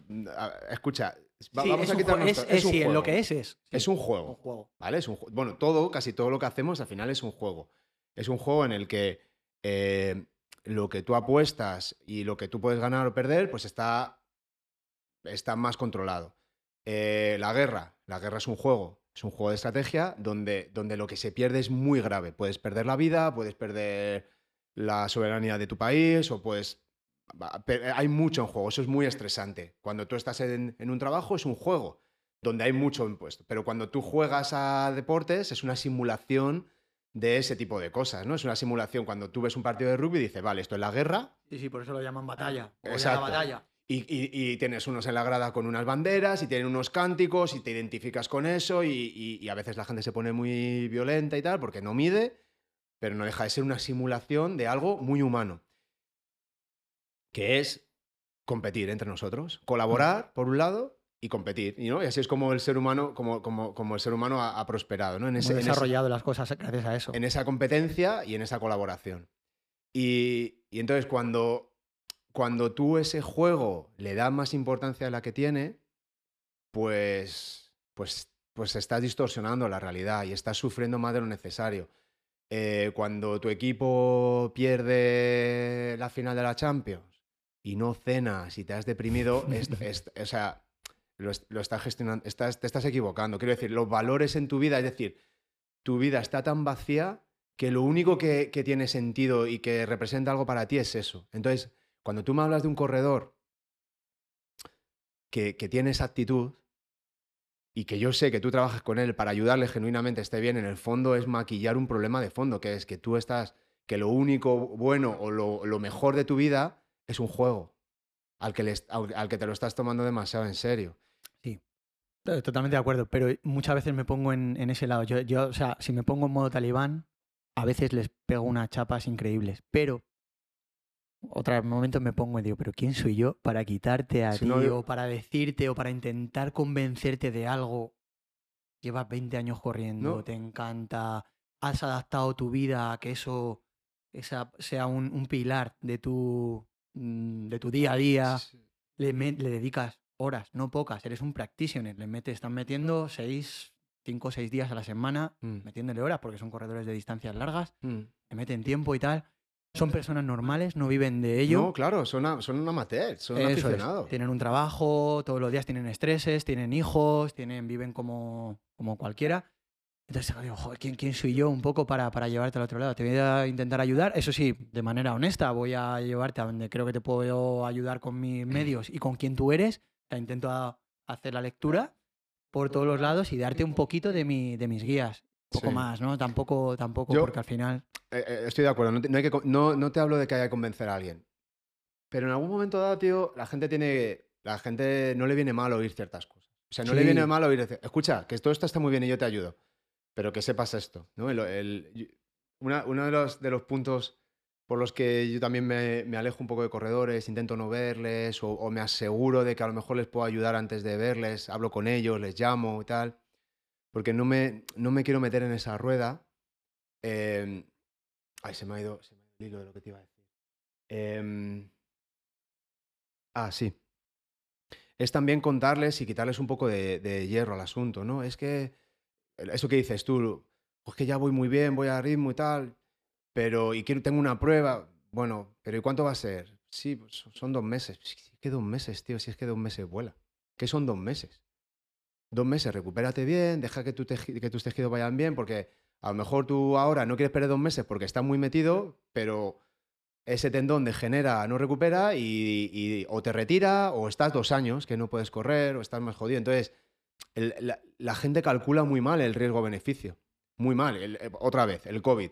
La gente calcula muy mal sus riesgos. Los riesgos reales que tiene de, de tener un problema serio de salud. Entonces, eh, eh, entran en modo pánico, Mm, en modo psicosis y neurosis Mm. absoluta. Es decir, mm. entonces, e- esa, esa parte es, es jodida de, Es muy complejo. es jodida de lidiar. eh, y al- Entramos en una complejidad, pero, pero que es así, es donde deberíamos de ir. Nos quedamos siempre en la superficie de casi todo. Y Mm, más en nuestra profesión, nos quedamos con, con los ejercicios. ya. O sea, básicamente terminamos ahí en unas cuantas cosas de educación. Cuando hablamos de educación a la hora de tratar lesiones es, tía, decimos algunas cosas que están bien, pero no deberíamos de, met- o sea, para llegar a un nivel de profundidad y que esa educación de verdad tenga una repercusión y un peso grande, sobre todo en ciertas personas que, que tienen a fuego, tienen tatuado Mm, en su cerebro ciertas cosas, para cambiar eso tienes que hacer cambios tan grandes claro. en, en tu propio día a día, en tu propia educación, que es que te tendrías que ir, cambiar de país, cambiar de matrimonio, cambiar de hijos, cambiar de todo para que que para que puedas empezar a modular ciertas cosas. Sí, por, por eso, es- por eso está muy bien y, y el otro día lo, lo- lo hablaba también. Por eso está también muy bien rebajar las expectativas de lo que hacemos. Eh, ahí De lo que- quería de lo- llegar. del valor de un fisio. Ahí quería llegar. del valor de un fisio. Escucha, que la gente no vaya a la consulta pensando que en una consulta me van a hacer clac, clac, me van a arreglar y me van a, y me van a dejar nuevo. Eso no, eso no lo hacemos. Yo No. creo que no hay nadie que lo haga, No, pero, pero un fisioterapeuta, un osteópata tal, no lo hace. No. Te aseguro que no lo hace. Otra cosa es que hay gente que ha- hay un, hay un puzzle que encaja y ayudamos a mucha gente. ¿cierto? Exacto. Se tienen que dar las circunstancias y probablemente dependa más de ellos que de nosotros. Nosotros, Sin duda. básicamente, con no cagarla, Yo tengo bastante. con no tomar malas decisiones y con evitar que ellos tomen malas decisiones ya hemos hecho mucho. Que no vayan por un derrotero que, sa- que sabemos que seguro es catastrófico. Eso es lo primero. Y muchas veces con corredores es eso. Es decir, vale, no, no- haz esto y no hagas esto. O intenta hacer más de esto y menos de esto, ¿no? Mm. Es eso, es un poco de orientación y luego a veces va y no. Pero, tío, hay que rebajar las expectativas tranquilamente. O sea, no hay que fliparse. Fundamental. No hay que fliparse. Fundamental. Ahora, eh, fíjate un poco, la gente le tiene que dar valor al trabajo cuando, cuando tenemos la bata de fisioterapeuta pues, puesta, Juan. ¿Qué valor tiene este trabajo? eh? O sea, es, es realmente complejo, porque entramos en tantas cosas relacionadas con la salud que son tan difíciles. Ah, cuando nos metemos y hablamos de, de, yo qué sé, de fisiología y cosas así, son súper complejas Hmm. de cómo funciona todo. Hay que relacionar tantas cosas que es que es imposible, por muchos años de experiencia y por mucho estudio que tengas, porque es que luego además también necesitas, de- además de dedicarle horas a eso, horas a la clínica, a entender a la gente. Entonces la parte psicológica es fundamental, ya lo sabemos en, nuestra, en nuestro curro. La comunicación. Eso es. Entonces ne- tenemos que encajar en tantas cosas. Es un valor de la hostia. Y cuando ya no sabemos dónde estar, nos tenemos que ir a leer estudios científicos que muchos están diseñados de aquella manera y hechos de aquella manera y contando lo que les apetece contar, Es que es muy difícil investigar en fisioterapia. pero que nos tenemos que ir a ellos para darnos confianza a nosotros, o sea, quitarnos nuestros miedos y nuestras inseguridades de alguna manera un poco, para que cuando lo contemos, lo contemos de una manera más segura y, y generemos más confianza en que lo que estamos haciendo es lo más adecuado en este momento. Sí. Hostia, cuán- cuántas cosas, ¿eh? Qué, qué curro más chulo, más complejo al mismo tiempo y, y- y- qué impactos más grandes necesitamos. Pero tenemos que estar al día, constantemente, escuchar a gente, leer ciencia, cosas así, cuando la mayoría de las veces es tiempo perdido.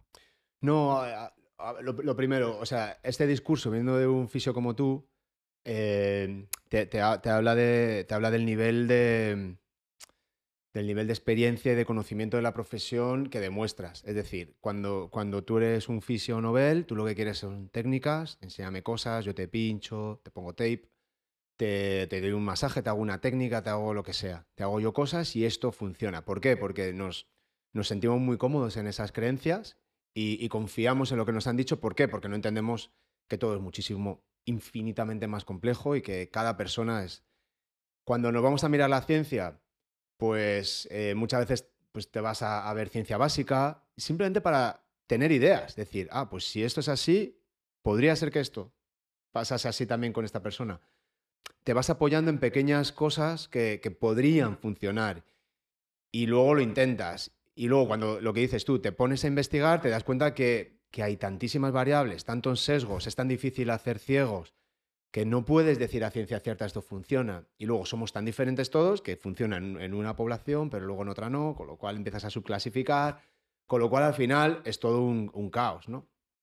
Y, nos queda, y, volvemos, entonces se da toda la vuelta, volvemos otra vez a lo básico. ¿Qué es lo básico? Vale, vamos a intentar que esta persona se siga moviendo, vamos a, esta- a intentar que esta persona afronte la situación que tiene de la manera más positiva posible, que sepa darle pues ciertas herramientas para que confíe en su cuerpo, para que, que se tranquilice o, que se calme y que, y que no esté excesivamente ansioso o preocupado de lo que está sucediendo y ayudarle pues con poquitas cosas, a veces modular un poco el dolor, sentirse atendido, a veces darle esa seguridad desde, desde que no hay verdades, ¿no? Muchas veces, claro, tú le quieres dar seguridad, decir, mira, parece que por aquí podría haber una vía de estudio, ¿no?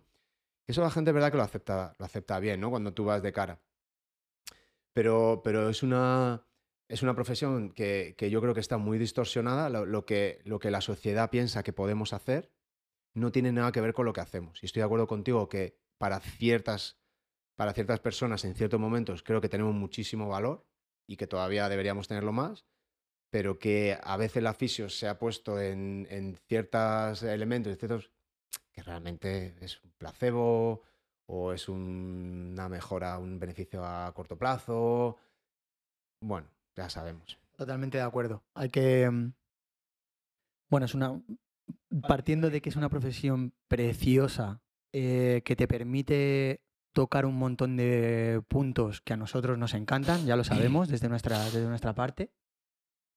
Eh, le queda mucho que, que recorrer aún. eh, creo que se está metiendo últimamente, o sea, en ciertas cosas pienso que la fisioterapia ha mejorado muchísimo, mucho, mucho, mucho, Sí. pero que por otro lado también ha entrado, pues como en todo entra, ¿no? Por cómo vivimos, la parte business y que estamos siguiendo a personas, a veces mm, le damos un valor increíble a ciertas personas o gentes que se ponen como la bandera de estoy un poco liderando Mm, esto ujú. y que ven a tres pacientes por semana eh, porque están haciendo otras cosas que también tienen valor, pero igual están perdiendo. Entonces, tiene mucho valor todo lo que hay alrededor de la fisioterapia, se tiene un poco que... e- Es un poco caótico todo, habría que darle a todo un camino. Lo que pasa que sin duda es complejo. Y yo sé que hay gente intentándolo hacer muy bien y que, y que está intentando unificar para que, pues, que la fisioterapia tenga una entidad única y no tenga como tantas vías o tantas disputas o tantas peleas. Hay fisioterapeutas que se arriman a la homeopatía, naturopatía, La osteopatía. acupuntura, no sé qué. Por algo es, no hay que criticarles, es por algo. Sí. Hay fisioterapeutas que defienden la fisioterapia pura y que hablan de, o sea, se ponen en modo talibán con otro tipo de terapias. Es que no, no, yo no Pues- creo que haya una fisioterapia pura. Los, es, Claro. es que es- yo creo que va por ahí, ¿no? Claro, el, el de- asunto. Claro, es como decir, hay una medicina pura. Al final es, es una profesión que, que- que se mueve bajo ciertos parámetros, pero que, que son muy difusos. Muy difusos. ¿Qué, qué es fisio? Es ejercicio, es educación, es terapia manual, eh, son agentes físicos, son eh, aparatología. Es decir, ¿dónde nos, dónde nos situamos? ¿no? Entonces, al final yo creo que el fisio Pedagogía, psicología. Claro. se bebe de, de muchas ciencias, tiene la, la- la ambición o la intención de ser una ciencia, es decir, está constantemente, no tiene dogmas, no tiene paradigmas, se rompe, hemos estado en el paradigma de la terapia manual y la manipulación, luego en el- la fascia, eh, ahora es la educación y los aspectos biopsicosociales y el ejercicio, y, cambiará. Y, eso demuestra que es una ciencia, demuestra que es una ciencia porque no tenemos no tenemos unos principios filosóficos dogmáticos como la osteopatía, que es una pseudociencia. Que, que esto, pues este tío se inventó una serie de principios. La estructura gobierna la función, la ley de la arteria es absoluta. Tonterías que sabemos que no tienen ninguna base y que son absurdas. Pero en, que- el, en el inicio, luego también ha, ha habido modulaciones, porque, porque como no es una ciencia, se tiene que modular. ¿eh? O sea, hay gente que lo está un poco sacando, eh, ampliando, modificando. O sea, yo, sí, yo pero, estoy muy abierto a que la gente explore y se meta y. sí, pero, pero, pero dentro, de unas, dentro de unas bases. Es decir, si tú Sí. los principios y los cimientos en los que se sustenta tu práctica, ¿vale?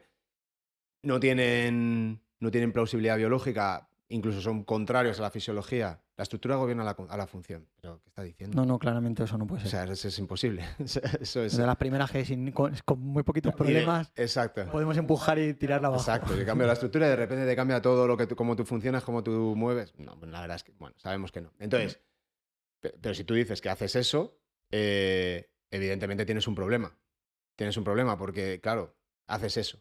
Y, y- y- por eso es una tradición. Eso sí, cu- cuidado, Juan, que estás en un podcast y es el no, tuyo. no, no, sí. Los absolutismos. O sea, igual le decimos eso, a mí me encanta. Es, yo estoy ahí también. Pero cuidado con los absolutismos. Algo, la- nuestra estructura, o sea, somos como somos Sí. y alguna. Pero a lo, a, lo que, a lo que voy es, desde la fisio, somos conscientes de que en cualquier momento podemos estar equivocados y hay mucha, hay un, hay un cuerpo de investigación muy grande Eso es. sabemos de las limitaciones de nuestra investigación. Es decir, la gente que investiga sabe los estudios que se están haciendo y por qué se están haciendo. Sabe que los- el número de, de, de sujetos son reducidos, que hay muchísimas variables, por supuesto. Pero hay una actitud de buscar respuestas y de entenderlo. Y cuando funciona y, y se va cambiando constantemente el sí, paradigma. sí, sí. Y de hecho, por eso la fisio yo creo que muchas veces sufre por eso, ¿no? Porque de repente el propio profe de Pilates, el propio profe de Pilates, centrándose en otra tradición muy clara, que, no- es ni terapéutica ni no terapéutica, es, es una técnica de ejercicios, es un método. resulta que por lo que sea, empíricamente se observa que tiene buenos resultados para que la gente se adhiera, eh, mejore su, su movilidad, mejore su estabilidad, se les quite, se re- reduzca dolor simplemente por el hecho de hacer una actividad física. Y entonces empieza la gente y los médicos empiezan a recomendar pilates. Y los fisios que de repente dicen, joder, pero si yo, yo debería ser el que sabe de ejercicio ya, pero es que has estado poniendo maquinitas y tens y has estado haciendo fascia y no sé qué. Entonces, claro, ¿dónde, está, dónde tu ejercicio? En, en recomendar fotocopias. Entonces, claro, ha llegado una profesión que se ha ido muy a lo sencillo, que es yo voy a enseñar pilates y resulta que tienen mejores, mejores resultados. Y ahora yo quiero pegarme con los de actividad física del deporte y con los pilateros porque es intrusismo, porque el ejercicio es mío. Bueno, no, o sea, quiero decir, el ejercicio terapéutico es tuyo, el ejercicio terapéutico es tuyo porque se supone que tú sabes una serie de cosas para personas que tienen unas patologías, pero el ejercicio y el movimiento es de todos. Es decir, al final eh, es, lo más humano. Es como decir, la respiración es mía porque yo soy especialista, yo soy neumólogo. Bueno, vale, tú sabes de esto, pero la respiración es de todos. Es decir, y una técnica de respiración te la puede enseñar uno u otro, puede estar mejor o peor. Pero, pero ese es el problema de la, de la fisio, que yo creo que hemos estado a la sopa boba, pero también lo, estoy de acuerdo contigo que ahora es, o sea, que siempre ha estado cambiando en por qué no, por qué no estamos donde tenemos que estar, ¿no? Está constantemente, y eso es bueno. Tenemos mucho, mucho que mirarnos. O sea, exacto. Yo creo que es bueno porque le permite no parar de evolucionar. Creo que no es. deja de evolucionar. Creo que está más abierta que cualquier otra pseudociencia. Por eso evoluciona. Por eso integra cosas. Por eso estudia. Por eso es, es la que más está queriendo hacer por ayudar más y más a muchos niveles a, a las personas. Eh, el ejercicio es terapéutico de por sí, con lo cual yo pienso que tanto los entrenadores como los fisioterapeutas van a va- eh, estamos un poco en el mismo bote tantas Mm. veces la línea gris, me encanta la línea gris. Es que es, es que es Tenemos que estar en la un- línea gris. Es un margen tan grande. Claro. Porque al final lo que, si tú te pones desde un punto de vista muy pragmático, lo que, lo que hace un fisioterapeuta cuando hace una exposición graduada al ejercicio y lo que hace un entrenador eh, también haciendo una progresión de, de entrenamiento, una periodización de la, de la carga o, o para mejorar el sistema cardiovascular o la fuerza o la velocidad o lo que sea, es exactamente el mismo proceso con los mismos elementos, que es con el cerebro y el cuerpo de una persona. Y, y los principios son iguales. Eso es. Unos suceden cuando la persona tiene muchísima limitación o, o- o más limitación funcional y puede hacer menos cosas. Es decir, tiene menos movilidad, tiene menos fuerza. Hay un factor muy importante que yo creo que es el dolor, ¿no? Que hay que entender muy bien el dolor, ¿vale? Pues hay que hacer una progresión que haría el entrenador al final de, de la escala, pero es el mismo trabajo al Mismo principio de la escala. Y cuando pasas de una... Yo a, a lo mejor el fisio, yo como lo veo es, sabemos hacer esas progresiones, pero entendemos mucho mejor la parte de dolor, la parte de, de- de funcionalidad, de, de recuperar La función. funciones que se han perdido y de, y de in- intentar resolver ese mare magnum de qué significa tener dolor cuando te mueves. Y en cambio no sabemos tanto en cómo periodizar la fuerza o, o cómo conseguir los mejores resultados y cómo evitar o, o- o retrasar, no evitar, retrasar las lesiones, ¿sabes? Y eso es un, un trabajo que está guay que, que hace Raptor. Con lo cual al final debería ser un continuo. Totalmente. Debería ser un continuo. Y, y deberíamos convivir como, pues eso, como parte del, del- del mismo equipo, ¿no? Así debe de ser. Y yo lo que creo que lo que hay que entender es esa línea gris donde en qué momento ya necesitas una periodización de fuerza a un nivel, vamos a llamarlo así, a un nivel superior, mayor, donde tienes que ganar, tus niveles de fuerza tienen que permitirte rendir según los objetivos que vas a Mm. plantear, pero ya los puedes programar eh, porque las funciones están, la labor del fisioterapeuta, entonces, pero te tengo que dejar con un mínimo porque siempre, o sea, cuando te paso a programar con cargas más altas, vamos a llamarlo así, aunque sea, aunque te vayan a poner de, de forma gradual, te tengo que dejar en unos mínimos. Ahí es donde está la línea gris que, Mm. no, que no entendemos o que unos Ujú. queremos coger de un lado, otros de Mm. otros. Los entrenadores quieren entrar también dentro de la parte esta de eh, prehabilitación de lesiones, que es la palabra que se está usando Mm. Sí. para, para entrar en esa línea gris. Y, en, y en la, la del fisioterapeuta, que es la prevención, ¿no? También, o prehabilitación, estamos Mm. ahí. Pues la línea gris es fantástica y ahí es donde debemos comunicarnos, estar juntos, Mm.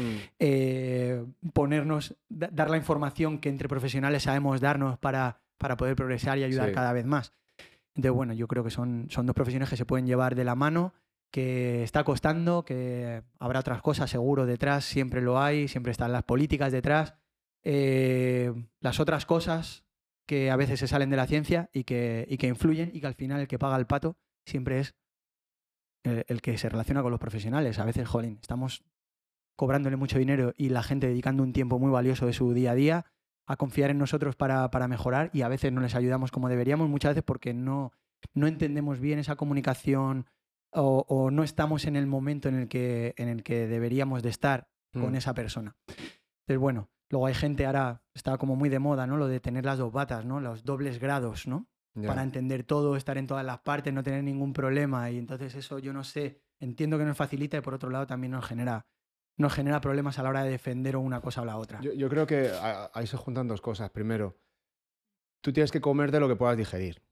Es decir, lo de los dos grados, sí, tú tienes dos títulos, pero vuelvo a decirlo, cuando tú tienes un título significa poco. Significa que tienes unas nociones, Muy poco. unas basic- unas- unas- unos conocimientos básicos y creo que lo más importante que debería pasar es que deberías salir con un espíritu y con una eh, conciencia de lo que es tu profesión y de lo que va a pasar, mucho más allá de las técnicas o de lo que hayas aprendido a nivel, a nivel teórico o de informativo. Es decir, tú tienes que saber que vas a tratar con personas, que son individuales, que no todo es blanco y es negro, que va a haber pasa ciertas cosas, que las cosas van a cambiar, que lo que aprendes hoy no vale, que, que hay mucha pseudociencia dentro del fisio, porque hay muchas técnicas que tienen una eficacia muy cuestionable. Tú tienes que salir de la carrera sabiendo eso, sabiendo que, que te enfrentas a, una incertidumbre y que tendrás que ir haciéndote poco a poco. Eso es casi más importante que, que lo que realmente sepas. Con lo cual, cuando sales de dos grados, sales de doblemente así. ¿Sabes? Como sales intoxicado de información, crees que sabes cuatro cosas, lo que te hayas quedado y que eso es lo que vale. Entonces, eh, si tú quieres ser un buen entrenador, creo que tienes que estudiar mucho y que tienes que darle mucha, mucha atención y mucho foco a eso. Y si tú quieres ser un buen fisioterapeuta, también. Entonces, eh, tener todo el espectro, bueno, yo creo que te quedas en, en Nunca llegarás a entender, por ejemplo, los procesos de dolor y lo que le pasa a una persona cuando tiene dolor crónico y nunca realmente vas a aprender a, a lo- los, los pequeños matices y secretos de, la de, la- de una progresión, ¿no? Y luego, tío, que, que tendemos a sobreestimar, que el fisio, lo que decías tú, el fisio tiende a sobreestimar lo que él hace y lo que sabe y lo que puede hacer a nivel de progresión, y el entrenador tiende a sobreestimar lo que sabe de dolor y de lesiones. Totalmente. Entonces, al final, deberíamos todos ser más maduros y reconocer, decir, eh, vale, a lo mejor sé más que algún fisio, pero lo normal es que si hay un fisio que es Bueno, es que acabas de, dar en, acabas de dar en el problema. Es que todo- eh, tenemos que mirarnos detrás y hay, hay mucho que mejorar en cómo están los Sí. fisioterapeutas eh, haciendo sus prácticas de trabajo, o sea, Mm, tratando a la gente, tratando, llámalo como Mm, quieras, moviendo mm. a la gente. Y los entrenadores lo mismo. claro. Entonces, bueno, igual hay, hay un problema. Eh, son profesiones muy nuevas, eh, están Muy cambiando mucho. Lo, lo bueno es que yo creo que hay, una, hay un espíritu de, de mejorar y de crecer y, y eso está bien y, y es normal que estemos, creo, eh, creo que es normal que estemos en esto. Y, y joder, es- está muy bien llegar después de 20 años de carrera que llevamos, 20, algo más incluso, eh, tener la paz de decir, yo, yo voy a intentar ayudarte a que te ayudes. Y, y lo normal es que, que no te, lo normal es que no te ayude. Y si tengo el día bueno, pues te ayudaré. Y, y si no, pues, pues no, no hemos encajado, tal. Pero, pero aceptarlo como es. Es decir, no. Tú te- acuérdate tú de aquellos. ¿Has visto cómo hemos empezado el podcast? Acepta, a- eh, que tenemos que aceptar nuestra mediocridad. Todos en algún momento lo somos. Sí, pero, pero yo, no, o sea, no es mediocridad. Yo creo que. Bueno, eh, vamos a entender, cuidado con la que palabra tenemos mediocridad. limitaciones. Claro. Tenemos limitaciones y que, y que estamos intentando resolver un, problema que, que no tiene una única solución. Que no tiene una única solución. O que a veces la solución no está en nuestras manos. Ya está. Y eso está muy bien. En cambio, tío, ¿cuántas veces nos hemos visto aquí, tú y yo? eh, sobre todo tú, porque yo creo que eso, pa- para ti, tú, tú has llevado esa, esa losa o esa responsabilidad. Has estado dando consulta de dos horas y hasta que la persona no se va de dolor no has parado y venga masaje y venga esto y si no te hago esto otro. No, es que me sigue doliendo y tú te has tomado, bueno, nosotros, o, o- o un practicante, un fisioterapeuta o un terapeuta principiante se toma la responsabilidad de que se vaya sin dolor. Total. Tío, eso es un, eso es un peso. Sí, una losa. Pero bueno, yo tampoco, o sea, tampoco sabía tanto como se sabe Eso ahora. eso- se eso- saben por eso digo cosas, que, es, que es curioso ver detrás Y, y eso es lo que creo que debería saber un fisio novel. Sí, sí, sí, sí. A ver, la palabra dolor también es. Eh, nos, nos acompaña gracias a ella podemos hacer nuestro, nuestro business y nuestro aprendizaje. Y es como un punto de partida. O sea, nos encanta que exista la palabra dolor porque de- estamos en un barquito en el que sabemos que hay tanto por aprender, entonces es motivante. Hombre, Nos queda. Y además, es desde tan profundo, viene desde el cerebro, viene desde el origen, viene desde nuestra experiencia, viene desde nuestro comportamiento, viene desde nuestra educación. Entonces, ojo, es un sitio genial la palabra dolor para aprender. claro. Es fantástico.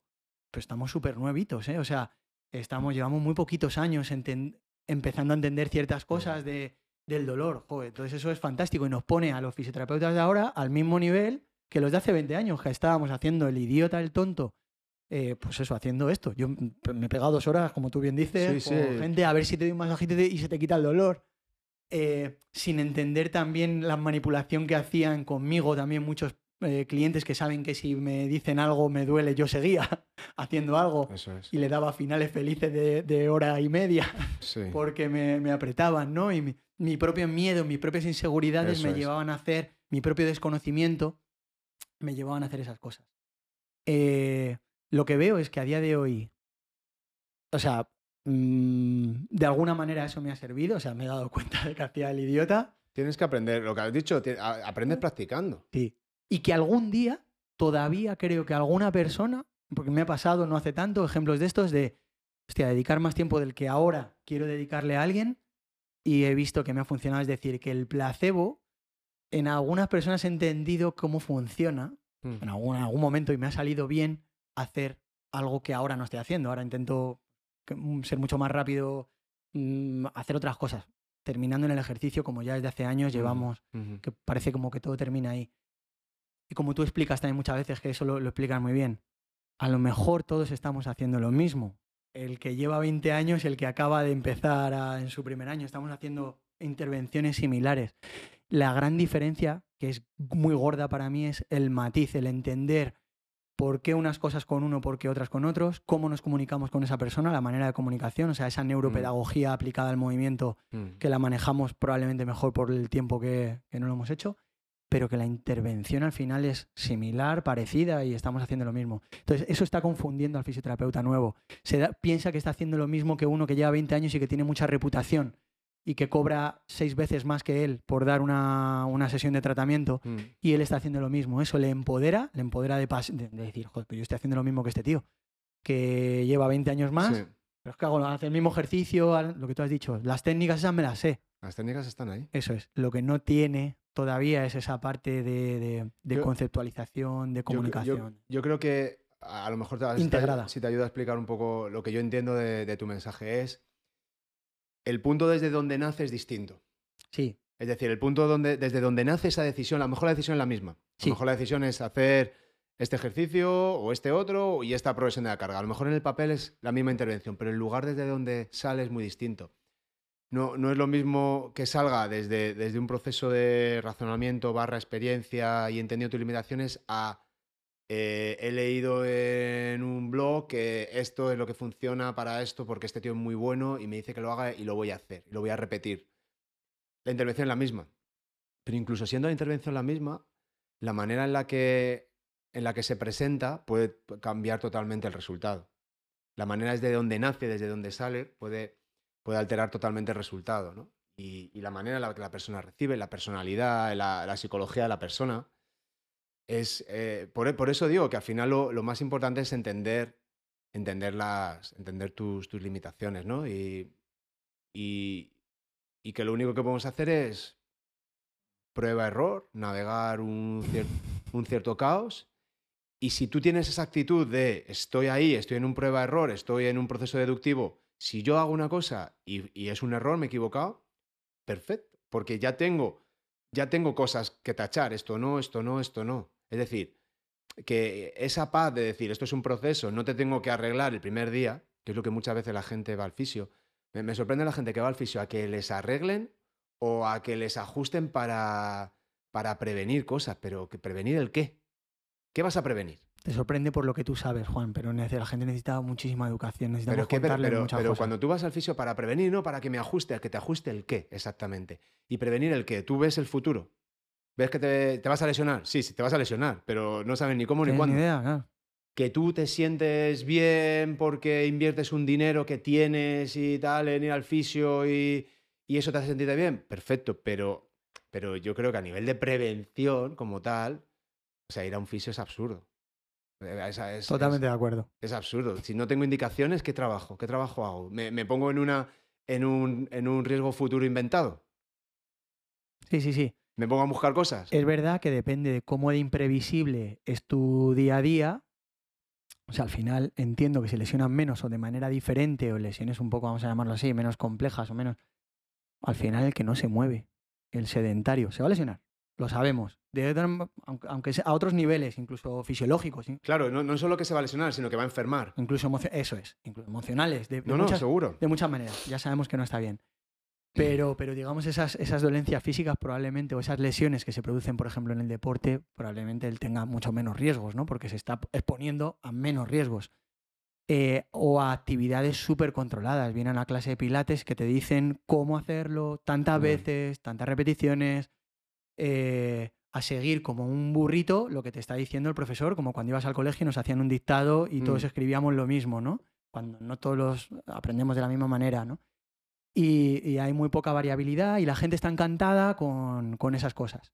Mm. Eh, entonces, bueno, el... me, me estoy yendo un poco de- del hilo con esto. No, no, pero, pero muy interesante, tiene sentido esto que dices. Al final, eh, estamos todos un poco en la misma, simplemente con más experiencia o menos. Creo que toda persona de 20 años eh, con su pasión va a encontrar caminos increíblemente mejores antes que los que llevamos 20 años. Eso nos pasó a nosotros hace 20 años también y por eso empezamos con Pilates.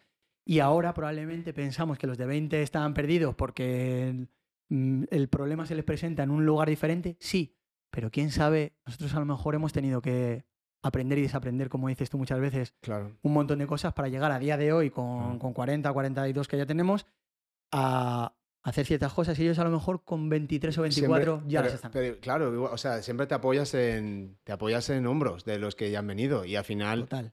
eh, por ejemplo, en, en los, en los cursos de formación, lo- los alumnos que, que, es- que- que se que están empezando a, a convertirse en profesores de pilates, la información que reciben ahora es mucho más honesta, mucho menos certera. Es decir, se mueve mucho más en ámbitos de eh, no sabemos exactamente qué va, qué no va, pero, pero ya van sobre una base Bueno, de- de... desde mi conocimiento y sin querer tirar tampoco poner momento de flores, eso es aquí, porque tú, ser, porque sí, tú sí. lideras eh, Sí, sí, yo hablo de, de- España. de lo que hacemos nosotros. Es. Yo, yo estoy es. hablando de lo, que, de lo que hacemos nosotros. Entonces, ¿qué es lo que pasa? Que, muchos errores que, que hemos cometido durante años, durante años, cosas que hemos dicho que son mentira, eh, indicaciones que hemos dado que son nocébicas, que crean inseguridad, que crean dependencia, todas esas cosas eh, no las haces con mala intención, pero las haces al fin y al cabo. No entiendes por qué y crees que estás ayudando, pero no, te estás ayudando a ti en, en tu proceso, ¿no? que también pasa. Pero, pero cuando alguien recibe esa información muy del principio y, y la incorpora, ya está en otro sitio, ya está 10 años por delante, ya se ha quitado 15 años de, de- de- de descubrir cómo hemos estado tú y yo dando vueltas y buscando muchísimas... Hemos, hemos estado toda la vida buscando respuestas, que yo creo que es lo que le pasa al fisio de ahora, hace este curso, este otro, hace, "Ah, voy a hablar con este, tal. Y, y, po- y a poco a poco en ese proceso de destilación, de curación, te vas entendiendo de que dices, vale, o sea, vuelves al principio, ¿no? Vuelves, a, vuelves al principio y decir, vale, es que me faltaba, me este detallito de es- aquí, que venía de antes. me, fal- me faltaba el, el- el- el marco conceptual, ¿no? De, de qué soy, qué hago, cómo ayudo y, qué- y cómo funcionan las cosas, ¿no? E- Sí. Entonces, está guay. Cuando tú haces un, un atajo, pues esa gente va mucho más rápido, muchísimo más rápido, y, te, y, lo, y lo va a llegar hasta el siguiente nivel. Y ese siguiente nivel, los siguientes, y, y así avanzamos a nivel cultural. No tenemos que aprender a hacer fuego cada vez. No, nos enseñamos a hacer fuego, ¿no? Sí. Entonces tú ya sabes hacer fuego y, y eso, y eso, eso es muy bonito y eso está, eso está muy bien. Y, mm, y, y esto que comentabas tú antes, ¿no? El, Ah, Yo, yo me metería un matiz, Juan, eso que has dicho, como por darle valor a lo que nosotros hemos estado haciendo extra, la práctica. Al final nosotros estábamos aquí desde la, muy prontito por la mañana hasta muy tarde por las Sí, sí. Viendo un montón de gente enseñándoles cosas y siempre con esa actitud de razonamiento crítico, vamos a decir, que nos hacía modularnos, pero necesitábamos estar esas 8 o 10 horas viendo diferentes personas, viendo diferentes maneras de cómo afecta lo mismo, la misma intervención, cómo afecta de manera diferente a tanta gente. Al Mm. final te hace modular Sí, y pero, elegir de manera diferente. sí, pero hay práctica, hay prácticas y prácticas. Me hubiera encantado ahorrarme prácticas. Claro, sí, o sea, hay estoy totalmente de acuerdo. Tú, lo, lo que hablamos, lo que hemos hablado alguna vez, ¿no? El concepto de una repetición productiva, ¿no? Una Sí, repetición Sí, que sabemos que va en el sitio. No está perfecta, no está bien, pero tú sabes dónde vas. El, eh, tu alumno, tu paciente es- está en la dirección que está y sabe lo que no está. Entonces, esa repetición es muy productiva. Yo creo que también cuando estás en este proceso, estás en muchas repeticiones poco productivas porque tu cabeza está en otro lado. Tu cabeza está en que me he hecho un curso el sábado y el domingo y el lunes te, te- te enseño todo lo que he aprendido en el curso. Y, y lo que me ha enseñado el curso es todo, es la verdad. Y, y no lo había visto. ¿Por qué? Porque volvemos a buscar soluciones mágicas a lo que nos falta, cuando lo que hay que entender es que no hay soluciones mágicas. Así es. Y, y eso es ese proceso, que es muy bonito el proceso, ¿no? Pero, Sí. pero lo, lo- lo guay de esto, o, o lo que a mí me, me gusta, o lo que me ha enseñado esta profesión es, es que es, es- es fantástico desapegarse de cosas. Y es fantástico reconocer que te has equivocado. Y es fantástico decir, esto yo lo he hecho así y pensaba que era así, pero no es así. No es así. Ahora sé que no es así. Y ya está ahí con orgullo. De decir, pues, pues no es que no lo sabía. Es la vida misma, porque a veces hay ciertas cosas que no son así ahora. A lo mejor es justo así dentro de dos o tres años porque las circunstancias... Eso es, tener esa mentalidad cambiado. de yo ahora hago esto. Yo ahora creo que los tiros van por ahí. Yo ahora mm, tengo la sensación de que tengo mejores resultados haciendo esto. Pero, pero irá cambiando. Irá cambiando, irá cambiando. Algo que tú haces mucho y que a mí me, me ha servido mucho y que creo que de vez en cuando lo hago porque tú me lo has enseñado es también tomar perspectiva. Lo de el, ahora hago esto, sí, ahora hago esto y a veces me paro y digo, "Jo, yo antes hacía esto y me funcionaba genial y he dejado de hacerlo por algún motivo. A lo mejor lo tengo que recuperar, a lo mejor no. Ya. pero, pero tomo un poco la perspectiva de, espera, que ahora hago esto porque creo firmemente en esto, porque estoy aquí. Tampoco está tan mal lo que hemos hecho antes, Juan. Y la... Muchas veces decimos, jo, que, ma- que he dicho cosas que ahora que, que- que creo que son mentira. Igual, o mentira a medias, o mentira en este momento, o mentira con este, pero no es mentira con este. Eh, Pues, lo, lo que cambia es, vol- volvemos, a, volvemos a lo mismo, al, al lugar desde, de- desde lugar el que desde donde lo sale. Es un lugar más honesto, más reconociendo que, que no sabemos muchas veces por qué, ¿no? Y, y que, es, que es un proceso. Pero, mm, pero yo, yo lo- yo los, creo que tú vas destilando la manera en la que, en la que tú te relacionas con, con pacientes o con alumnos o con, con practicantes. Porque, porque en el fondo percibes que hay más, hay más verdad en lo que estás haciendo, y, o por lo menos yo lo hago así, ¿no? Y que, que, que creo que les estoy dando todo lo que yo considero en este momento que, que tiene más sentido. Y, y me, doy mucha, me doy cuenta del proceso en la, en la cantidad de cosas que he olvidado. Que he olvidado totalmente de cosas que, que- que hemos hecho. Además, casi, hemos hecho casi siempre lo mismo. sí. Muchísimas cosas que hemos hecho durante mucho tiempo, durante tal, que ahora mismo es que no, no podría ni recordar. Ni la recuerdas. No, O sea, que están totalmente olvidadas de tal. Y a lo mejor he basado mi. He comido porque he estado dos años haciendo eso. Claro, he, claro, claro. he- he llevado comida a casa, ¿sabes? Y entonces te das cuenta que, bueno, pues sí, que van entrando cosas, salen cosas, pero. Pero al final tratamos con seres humanos, ¿no? Y luego lo que decías tú el, antes, el. El, el por qué. O sea, yo em- em- empiezo a ser muy crítico eh, con, con estas técnicas que decías tú como muy instruidas, ¿no? Yo tengo que hacer esto porque me va bien o porque tal. Entonces llego ahí, me dan una clase y de alguna manera la, la- la práctica es autotélica, es decir, yo hago pilates porque hago pilates, ¿no? Sí, Y eso puede estar muy bien si, si encajas y, y pilates te da lo que tienes que dar, tú centras tu mirada tal. Pero, pero nosotros, en nuestro ejemplo, ¿no? Por ponernos a nosotros y no poner a alguien de fuera. Hemos estado haciendo, hemos estado muchos años en un entorno de pilates, muy centrados, muy a tope con la bandera de pilates, esto es lo bueno, la estabilidad, no sé qué, con la movilidad, la organización, el control motor, todas estas cosas. Y luego cuando nos hemos expuesto a otras técnicas, decir, pero, pero ¿qué tenemos? No tenemos nada. Tenemos, pila- tenemos pilates, pero de ahí ahora no me saques a poner peso sobre las manos o a saltar, o a correr, o a, o a cargar cargas más pesadas, o a tener explosividad. ¿Dónde está eso? Entonces, hemos estado poniendo el foco en ciertas cosas que cuando te sales de ese. te sales de, de- de esa cajita, estás peor que al principio. Mm. Bueno, fantástico, otra vez una, una situación muy buena para volver a aprender, Sí. para volver a darte cuenta que estás perdido en el, en el océano Exacto. y, y que te has metido más, donde más cubre, ¿no? O sea, Exacto. estoy, estoy ahora aquí, que, que tengo una cierta reputación dentro de este mundo o un cierto conocimiento, cuando en realidad estoy más perdido, pero ya estoy aquí metido. Sí, pero, pero escucha, está muy bien. O sea, yo no, no estoy diciendo que con. Lo que estoy diciendo es que la- la- las, cosas, las cosas tienen su lugar y su momento. Sí.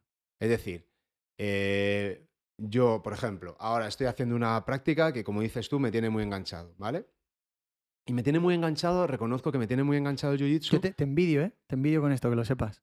Muy Porque enganchado. todavía no he encontrado yo una que me enganche. Yo, yo te voy a decir por qué creo que me he enganchado. Yo, yo me metí a Jiu-Jitsu, tú lo sabes, eh, un poco por explorar, por ver cómo es la cultura. Nunca había hecho un arte marcial y yo quería conocer. Y, y lo que, me lo quería llevar a mi campo, a mi rollo, pues al, al- al campo del movimiento. Y quiero aprender qué hay, Mm. qué es lo que hay ahí. Y, y lo que me encuentro, tío, es realidad. Lo que me encuentro es una, una, una hondanada de realidad que, que me pone en mi sitio, ¿no? Entonces, creo que sigo muy enganchado y creo que sigo, que, quiero seguir en el camino y estoy muy motivado a, a- a estar. O sea, no necesito motivación, es lo que quiero hacer. Estoy deseando que llegue la siguiente clase. Eh, porque es muy real. Es muy real. Es decir, es una persona delante tuyo, dentro de un entorno que es, te agarro, te voy a someter, quiero, quiero controlarte hasta tal manera en la que abandones, o si no abandonas, te rompo una articulación o te asfixio y te desmayas. Es decir, es pura real. Eh, Estamos en unas normas donde se palmea y se acaba, ¿no? Pero, pero cuando yo palmeo, yo asumo que tú me has derrotado Sí. tú eres mejor que yo. E- En la misma, con las mismas armas. ¿Vale? Entonces, ese, ese momento, esa, eh, el enfrentarte a alguien que está enfrentándose a ti de esa manera tan igual es muy real, es muy humano. Es resolver problemas, es sobrevivir, es aguantar una más, es palmear otra vez, es mm, frustrarte, es darte cuenta de lo tonto que eres. Es decir, pero ¿cómo soy tan tonto que llevo un año haciendo esto y todavía no me sale? Esa- esa- esas cosas, ¿cómo sigo cayendo en esto? ¿Cómo sigo? Pues esa realidad yo solo la he encontrado, eh, yo solo la he encontrado ahí. Yo so- ahí y a lo mejor viviéndola a través de mis hijos un poco en el, en el Bueno, di- rugby. dice mucho de ti, ¿no? En- de, de tu propia personalidad. Es decir, te encanta salir de la zona de confort para aprender. O sea, lo ves como una oportunidad. Siempre ves los problemas como una oportunidad. Y eso es. Claro, claro. yo- eh, o sea, pero porque son todo problemas. Cuando tú empiezas de cinturón blanco y tal, son todo problemas. Estás en el fan, enfangado todo el rato. Es- es- Desde que empiezas hasta que terminas. Exacto, o sea, el- el- el- la, la persona que sobrevive los primeros meses de, de un arte marcial o de un arte marcial como el Jiu-Jitsu, o sea, hay una criba muy grande. O sea, Claro, yo he visto claro. en, en- en los tres años en los que, en los que yo he empezado, yo Mucha he visto gente en- empezando. entrar gente y salir, entrar gente y salir, entrar gente y salir, y cada uno de cada diez, uno de cada veinte se queda. Pero el que conecta con eso, tío, es una, es una tribu, tío, es una camaradería, porque tú te entiendes. Porque tú entiendes, cuando tú ves un cinturón morado en, la, en el ombligo de una persona, solo lo único que puedes tener es respeto, porque sabes lo que ha sufrido. Y cuando tú estás en ese proceso en el que sufres, sufres literalmente, cuando sales de la clase, a mí lo que me pasa es que digo, pues los problemas no son para tanto. Si es que, o sea, acabo, llevo dos horas en un problemón. O Claro, sea, claro. sí, llevo dos horas- Antes sí que estaba jodido. Llevo no dos, horas, llevo dos horas sufriendo muchísimo. Joder, qué a gusto, no tengo a nadie encima. Estoy en mi coche, volviendo a casa, cansado. Sí, pero te calma la cabeza en ese sentido. Entonces, por eso te digo. como- Fresco, liviano. Totalmente, tío. Claro, es que tienes mucho premio también. O sea, por eso, o sea, además de que te ha puesto un Te problema, pone en tu sitio. cuando terminas, entiendo que la sensación que me estás contando es de, de ligereza, de frescura, Totalmente. de Estás alivio. estás agotado, de pero estás vivo. aliviado. Yo lo, yo lo que estás agotado, estás muy cansado, estás magullado, tienes, tienes daño, tienes heridas. Eh, pero estás vivo, tío. Y en cambio, muchas veces llego a clase, antes de llegar a clase y estoy muerto, me estoy arrastrando. Me estoy arrastrando, estoy cansado, Claro. no tengo energía, no puedo, Es la, la, no puedo ni hacer la mochila. la fatiga paradójica del estrés. Eso es. Es, es Del de- de que ordenador, estoy de la cansado pantalla. de no hacer nada. esa fatiga Bueno, estás haciendo cosas, pero, pero de una Bueno, manera. sí, sí, De una Me manera. refiero a no físicamente, ¿no? Y. Pero el cansancio es físico, es verdad. O sea, no estás haciendo nada físico, Eso es. pero el cansancio es físico. No me puedo mover, no tengo ni gana ni energía. Eso es. Y Que entonces, luego es mentira, es paradójico. Por eso digo que es paradójico. Exacto. Cuando te pones a mover y dices, tía, tengo ahora, ahora sí, que, ahora sí que estoy. eso es. Entonces te pones, no, cuando estás haciendo la, la, la mochila, con, poniendo el kimono, porque además, tío, tiene, tiene esa, esa parte de hábito de liturgia que está muy bien. Es decir, una vez que yo ya meto el kimono en la mochila, sé que voy a ir. Pero, pero me he tirado una hora diciendo, hoy no Hasta voy. que no llega ese momento no tienes Hoy no claro. voy. Hoy no voy. Uf, es que estoy, es que me duele el cuello, es que tal, es que me duele Si la todas las que excusas vienen, te bombardea la Y, mente. so- y son verdad, pero estás todo el rato, no voy, no voy. Pero, tío, mi, mi mentalidad es a- presentarse. Hay que presentar, hay, hay hay, que, que estar llegar, ahí. hay que llegar allí. Hay que presentarse, hay que hacer acto de presencia. Sí. Y luego ya se verá. Y luego te pones con, la- con los jumping jacks, te pones a rodar, te tiras al suelo, no sé qué, tal, empiezas con un poquito de técnica y e- e- ese pensamiento o sea, está en otro lado, ya está en otro mundo, estás en otro. Cosas Entonces, fáciles, Juan. Cosas fáciles que tienen un fondo, ¿no? Empiezas a hacer cosas fáciles, mira, unos jumping jacks, ¿no? El- ejercicios sencillos. maravilloso, Que todo el mundo. Exacto. maravilloso. Si es que ya está todo descubierto, si es que ya... Eso es, eso es. Maravilloso. Ejercicio sencillo. Lo que pasa que el punto de vista en el que tú lo ves, te llevo a donde tú me estabas llamando todo el rato, es desde dónde parten tus jumping jacks. Ah, claro. Es muy diferente a muchos otros que, Sí, hacien- que lo hacen como un fitness, vamos a llamarlo así. Para ti son ya tiene mucho más connotaciones, ¿no? Hacer esos Claro, claro. No, no, y que entiendo el valor que tiene. Eso es. Que entiendo es un ejercicio que es cojonudo. Sí, sí. Que sea muy sencillo y que lo haga todo el mundo no significa que no sea cojonudo. Sí, sí. Porque a veces, tío, tendemos a... a- en- volvemos otra vez en el proceso de tu estatus, de tu inseguridad, de no sé qué, a sofisticar las cosas de una manera que no es necesaria, tío. Y nos ponemos aquí a hacer... pues, Y yo, tío, yo voy a desandar. O sea, yo estoy ahora minimalista, tío. Minimalista. Que hago cuatro cosas. Porque es que salirme de esas cuatro cosas, y cada vez menos, creo. Es, para mí es, casi perder el tiempo, porque es que, no, es que no tienes eso. O sea, hemos estado tanto tiempo, Blas, en, en, el, en la técnica o en el control por encima de la capacidad, que me doy cuenta de que da igual el control que tenga, la técnica que tengas, el este. Que es que si no tienes capacidad, esto no va a ningún lado. Exacto. Que es lo que nos pasó a nosotros cuando nos salimos del entorno de Pilates, ¿vale?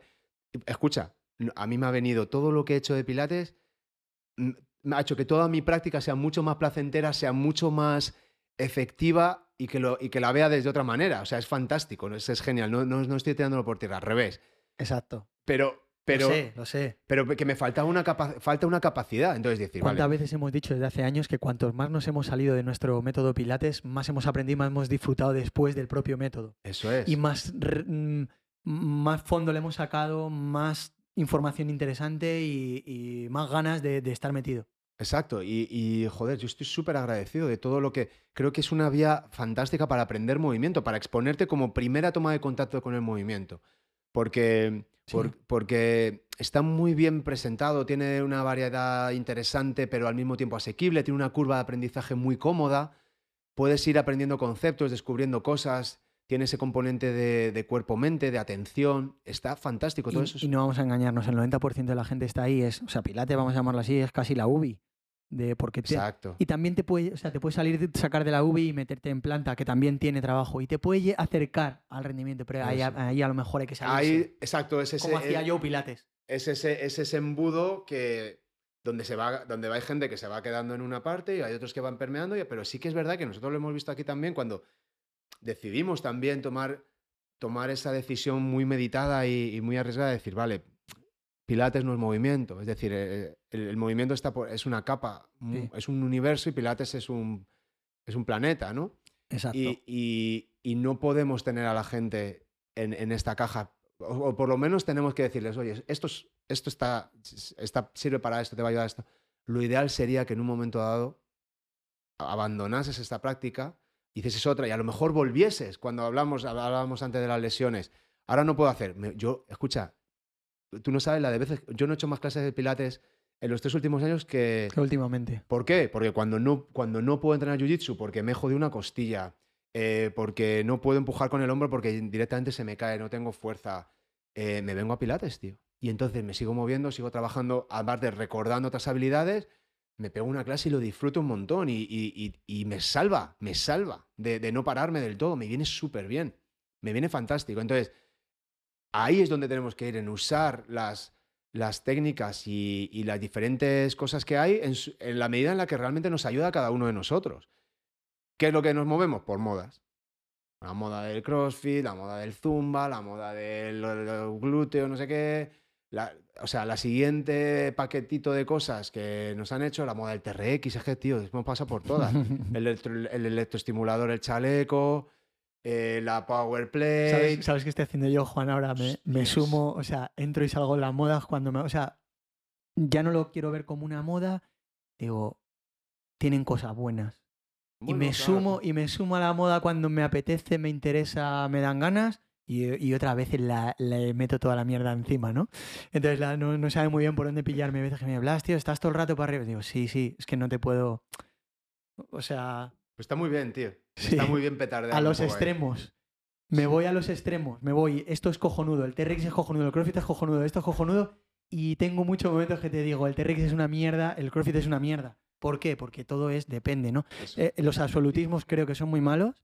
Las respuestas binarias, Sí. o sea, las preguntas binarias del sí o no. que yo creía que me ibas a hacer una Juan, soy Juan y, y veo que, que no. Me, venía preocupado, digo, ¿cuántas No, preguntas binarias me va a hacer Juan No, no, de si sí o si no? No, a ver, no, a ver, no es una entrevista. cuando nosotros, cuando nosotros sabemos que, que todas las respuestas son depende. ¿Cuántos años llevamos respondiendo siempre depende? Y creo que seguiremos en el depende porque es que depende casi todo Sí. de, de muchas cosas, ¿no? de Sí. muchas variables. Entonces, los absolutismos pues, son una mierda. Todo será depende. Entonces, habrá momentos que me vaya al sí y momentos que me vaya al no. Esa es mi, como mi manera de pensar ahora. Me encanta prostituirme, me encanta desprostituirme. Entonces, eh, sa- sabes que, que, bueno, que existe Muveo ahora conmigo y que a veces eh, te- tenemos uno- unos cursos. He hecho una edición de un curso de, de cross training. Sí. Y, y que entonces, pues que me he subido al barco de la prostitución del cross Que training no, muchas es veces. que- pero es que tiene tantas no, cosas buenas, Juan, que me encanta no- subirme. Pero Y por otras veces- No, no, es que yo creo que lo estás viendo de un sitio que no es. Es que ahí hay mucho. O sea, es que el, el- el CrossFit no ha inventado nada tampoco. No, no, no, esto todo, una CrossFit, cross training. no- o sea, no se ha inventado nada. Como todo, como muchas cosas de las que están triunfando ahora. Bueno, claro. O sea, se han, se han cogido ciertas. Se entrenaba de una manera, es decir, las tendencias del mercado van por un sitio, ¿vale? Y nos llevan a un sitio. Eso y cuando es. llegan a un sitio donde el modelo se ve que no tiene recorrido y que está agotado y que de ahí no podemos, no, no sacas más, se genera un opuesto que dice vamos a volver a lo básico, vamos a volver a lo que hacían los militares, los policías, los bomberos y tal. Y desde ahí añado sal y pimienta, añado un, un puntito competitivo, añado un puntito de comunidad y lo hago un poco accesible a todo el mundo y tal, y ya tengo. Y le pongo La voy una a marca. romper, la voy a romper. Bueno, no sé, yo no sé si el, el fundador de CrossFit pensaba que le iba a romper. Yo creo que empezó a hacerlo pues como se hace todo, tío. Nadie sabe lo que va a petar, Blas. Sí, bueno, ya, ya o sea, está tú claro. le No, preguntas no, a no, Michael no. Jackson. La bola, tú le has dicho antes, ¿Cuál- la bola, la bola del.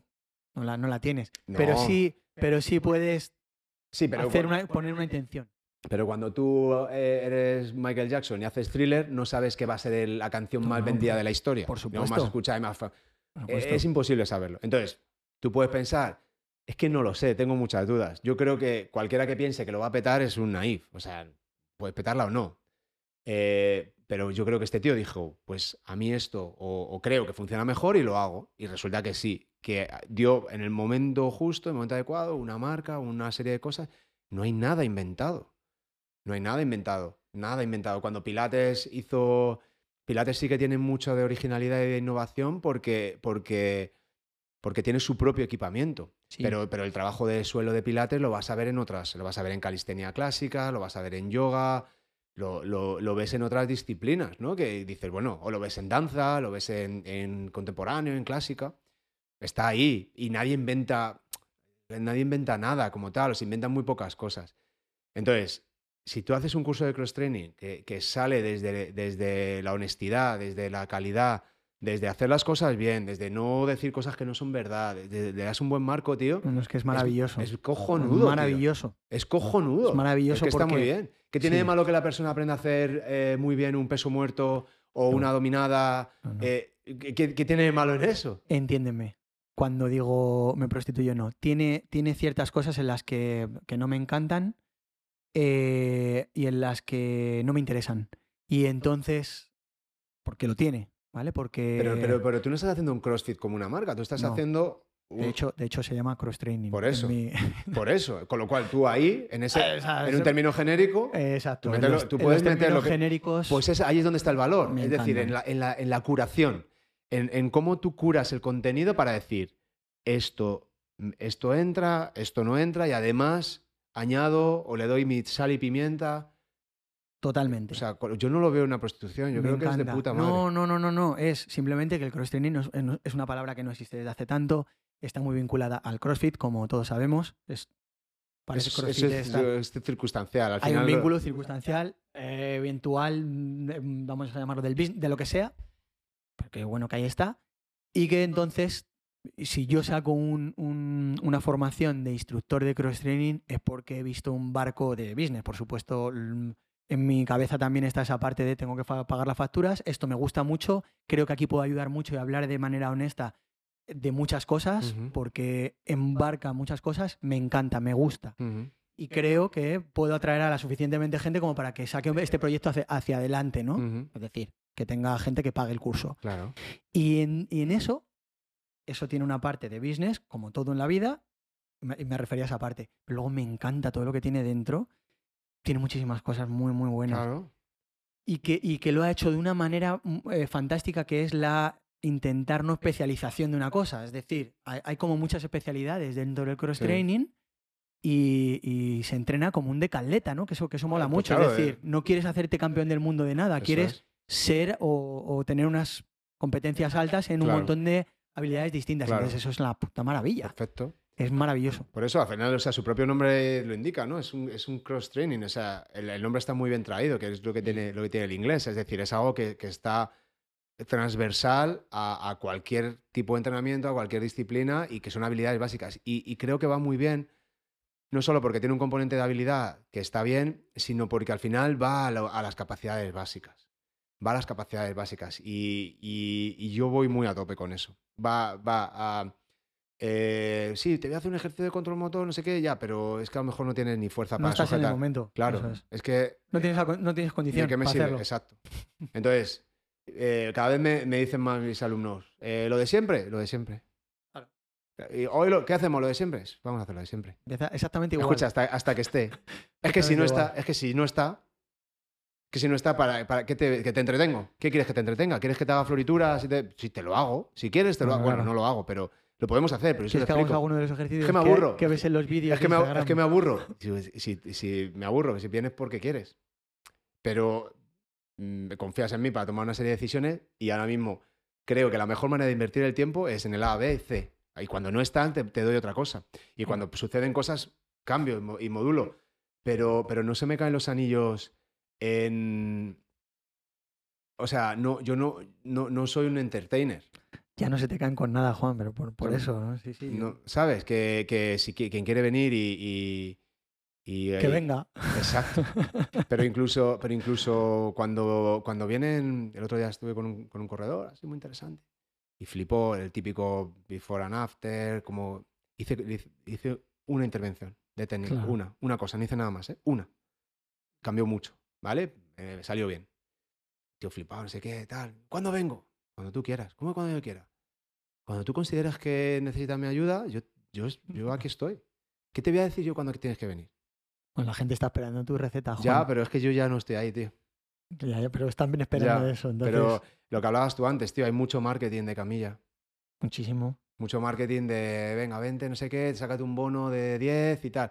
Yo voy a saber qué va a pasar dentro de 10 semanas. O de... ¿Qué, co- qué coño voy a hacer yo? ¿Cómo te voy a vender un bono de cosas? Cuando quieras me pagas. Barato no soy, con lo cual tú decides, cuando tú, cuando tú quieres venir, tú decides si me necesitas o no. Pero, pero creo que también es terapéutico.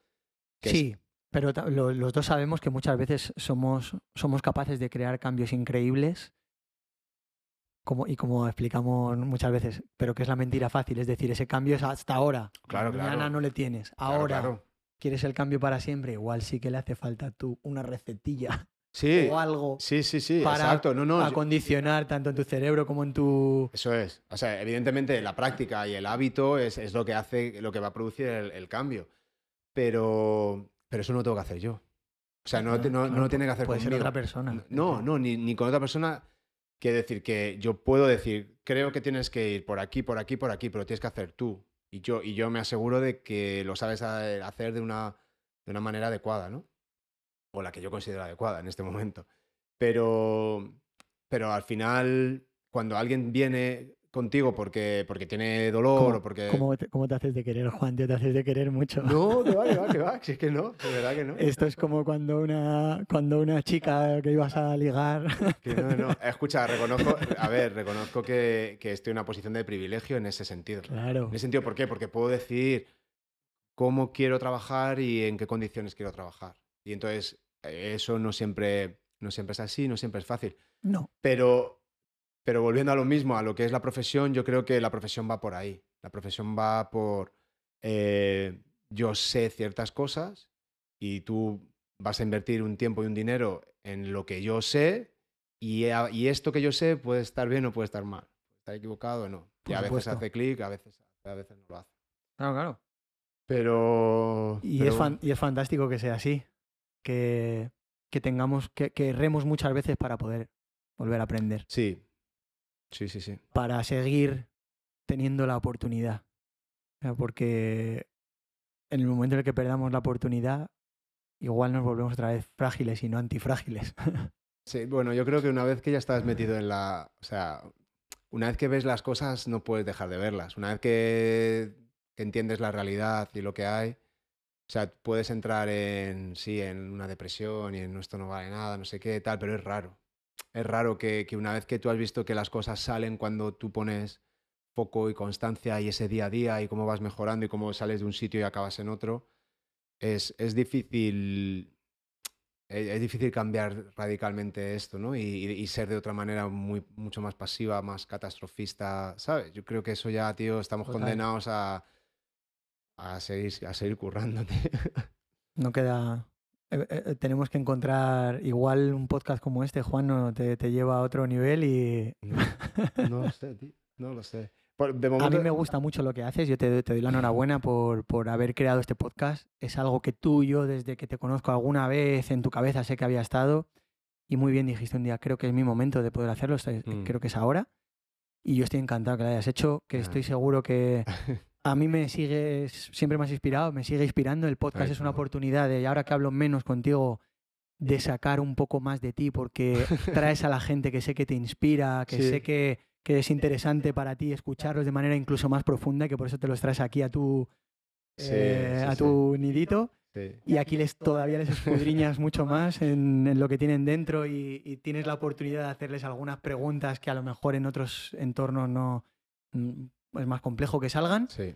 Eh, así que yo te, te animo y lo seguiré escuchando porque es inspirador total. Es un entorno como muy libre y me da igual si hay cuatro, si hay 20, si hay 400 o 1000. La verdad es que me da igual, es que ni lo miro.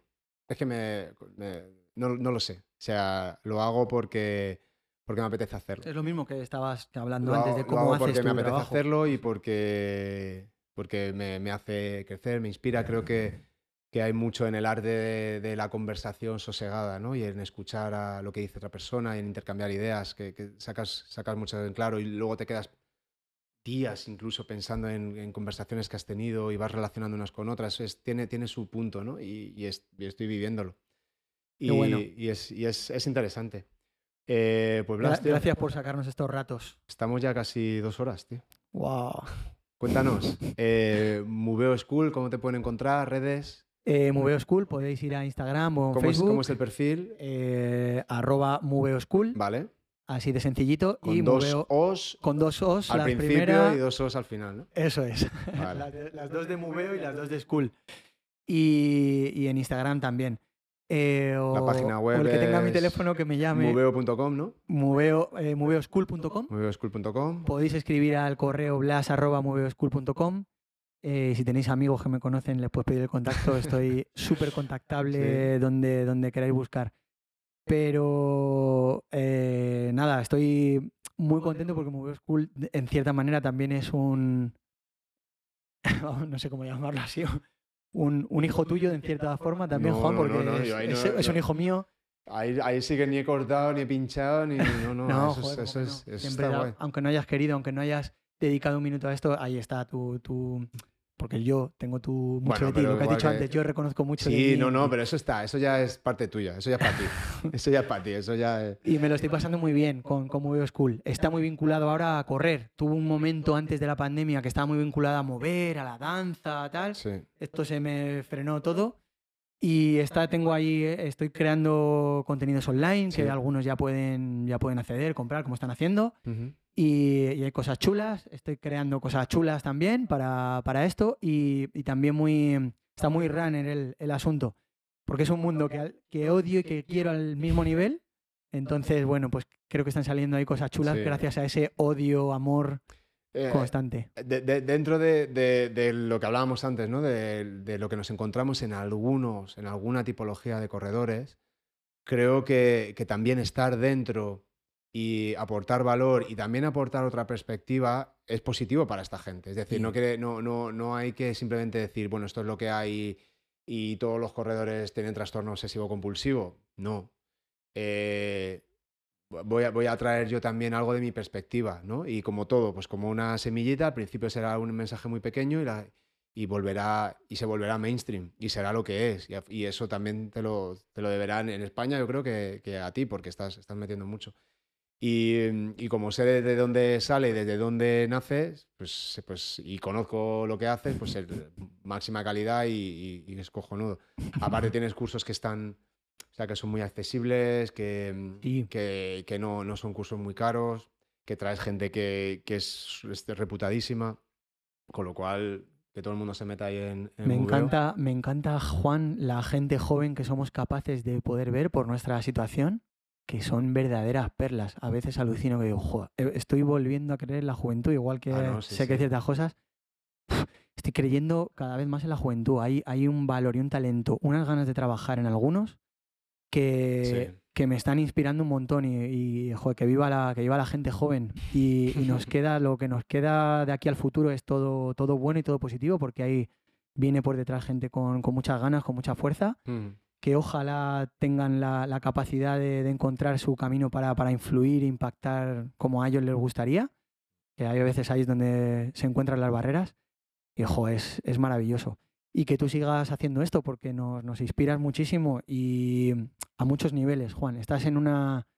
Quiero, quiero darte un poco la enhorabuena porque desde, desde tu atalaya... Atalaya. Vamos a, no, no, no, no sé cómo, no sé cómo explicarlo bien esto, no quiero... Desde, no te tu, sientas... desde tu trono. No te de- sientas mal, no, no te la, no, te quiero chupar lo que no te debo de chupar.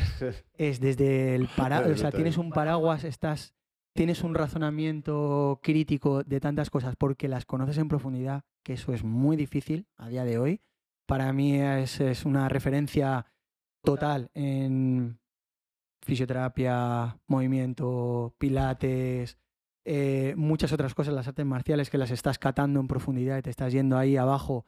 Entonces todo lo que puedes hablar de ello eh, por las otras cosas impactan a un nivel muy grande. Estoy completamente seguro que si quisieras eh, profundizar ahí ya estarías en, ayudando e inspirando a mucha gente de las artes marciales. Eh, que me encanta, que me encanta, que, te lo, que espero que te lo estés pasando bien con ello, que es lo que más me, importa. Estamos en ello, tío. Que sigas conociendo gente fantástica, A ver, a ver. A ver, Que- quién, a ver quién consigo engañar para, que para venga que va de esto, eso, de que conozcas a gente genial y que sigas disfrutando de estas conversaciones a tope. Y, y ánimo, Juan. Gracias, mucha, tío. mucha fuerza, tío. Gracias, mucha brother. fuerza. Eh, muchísimas gracias, Blas. Gracias a todos. Nos vemos el próximo día. Chao. Hasta luego.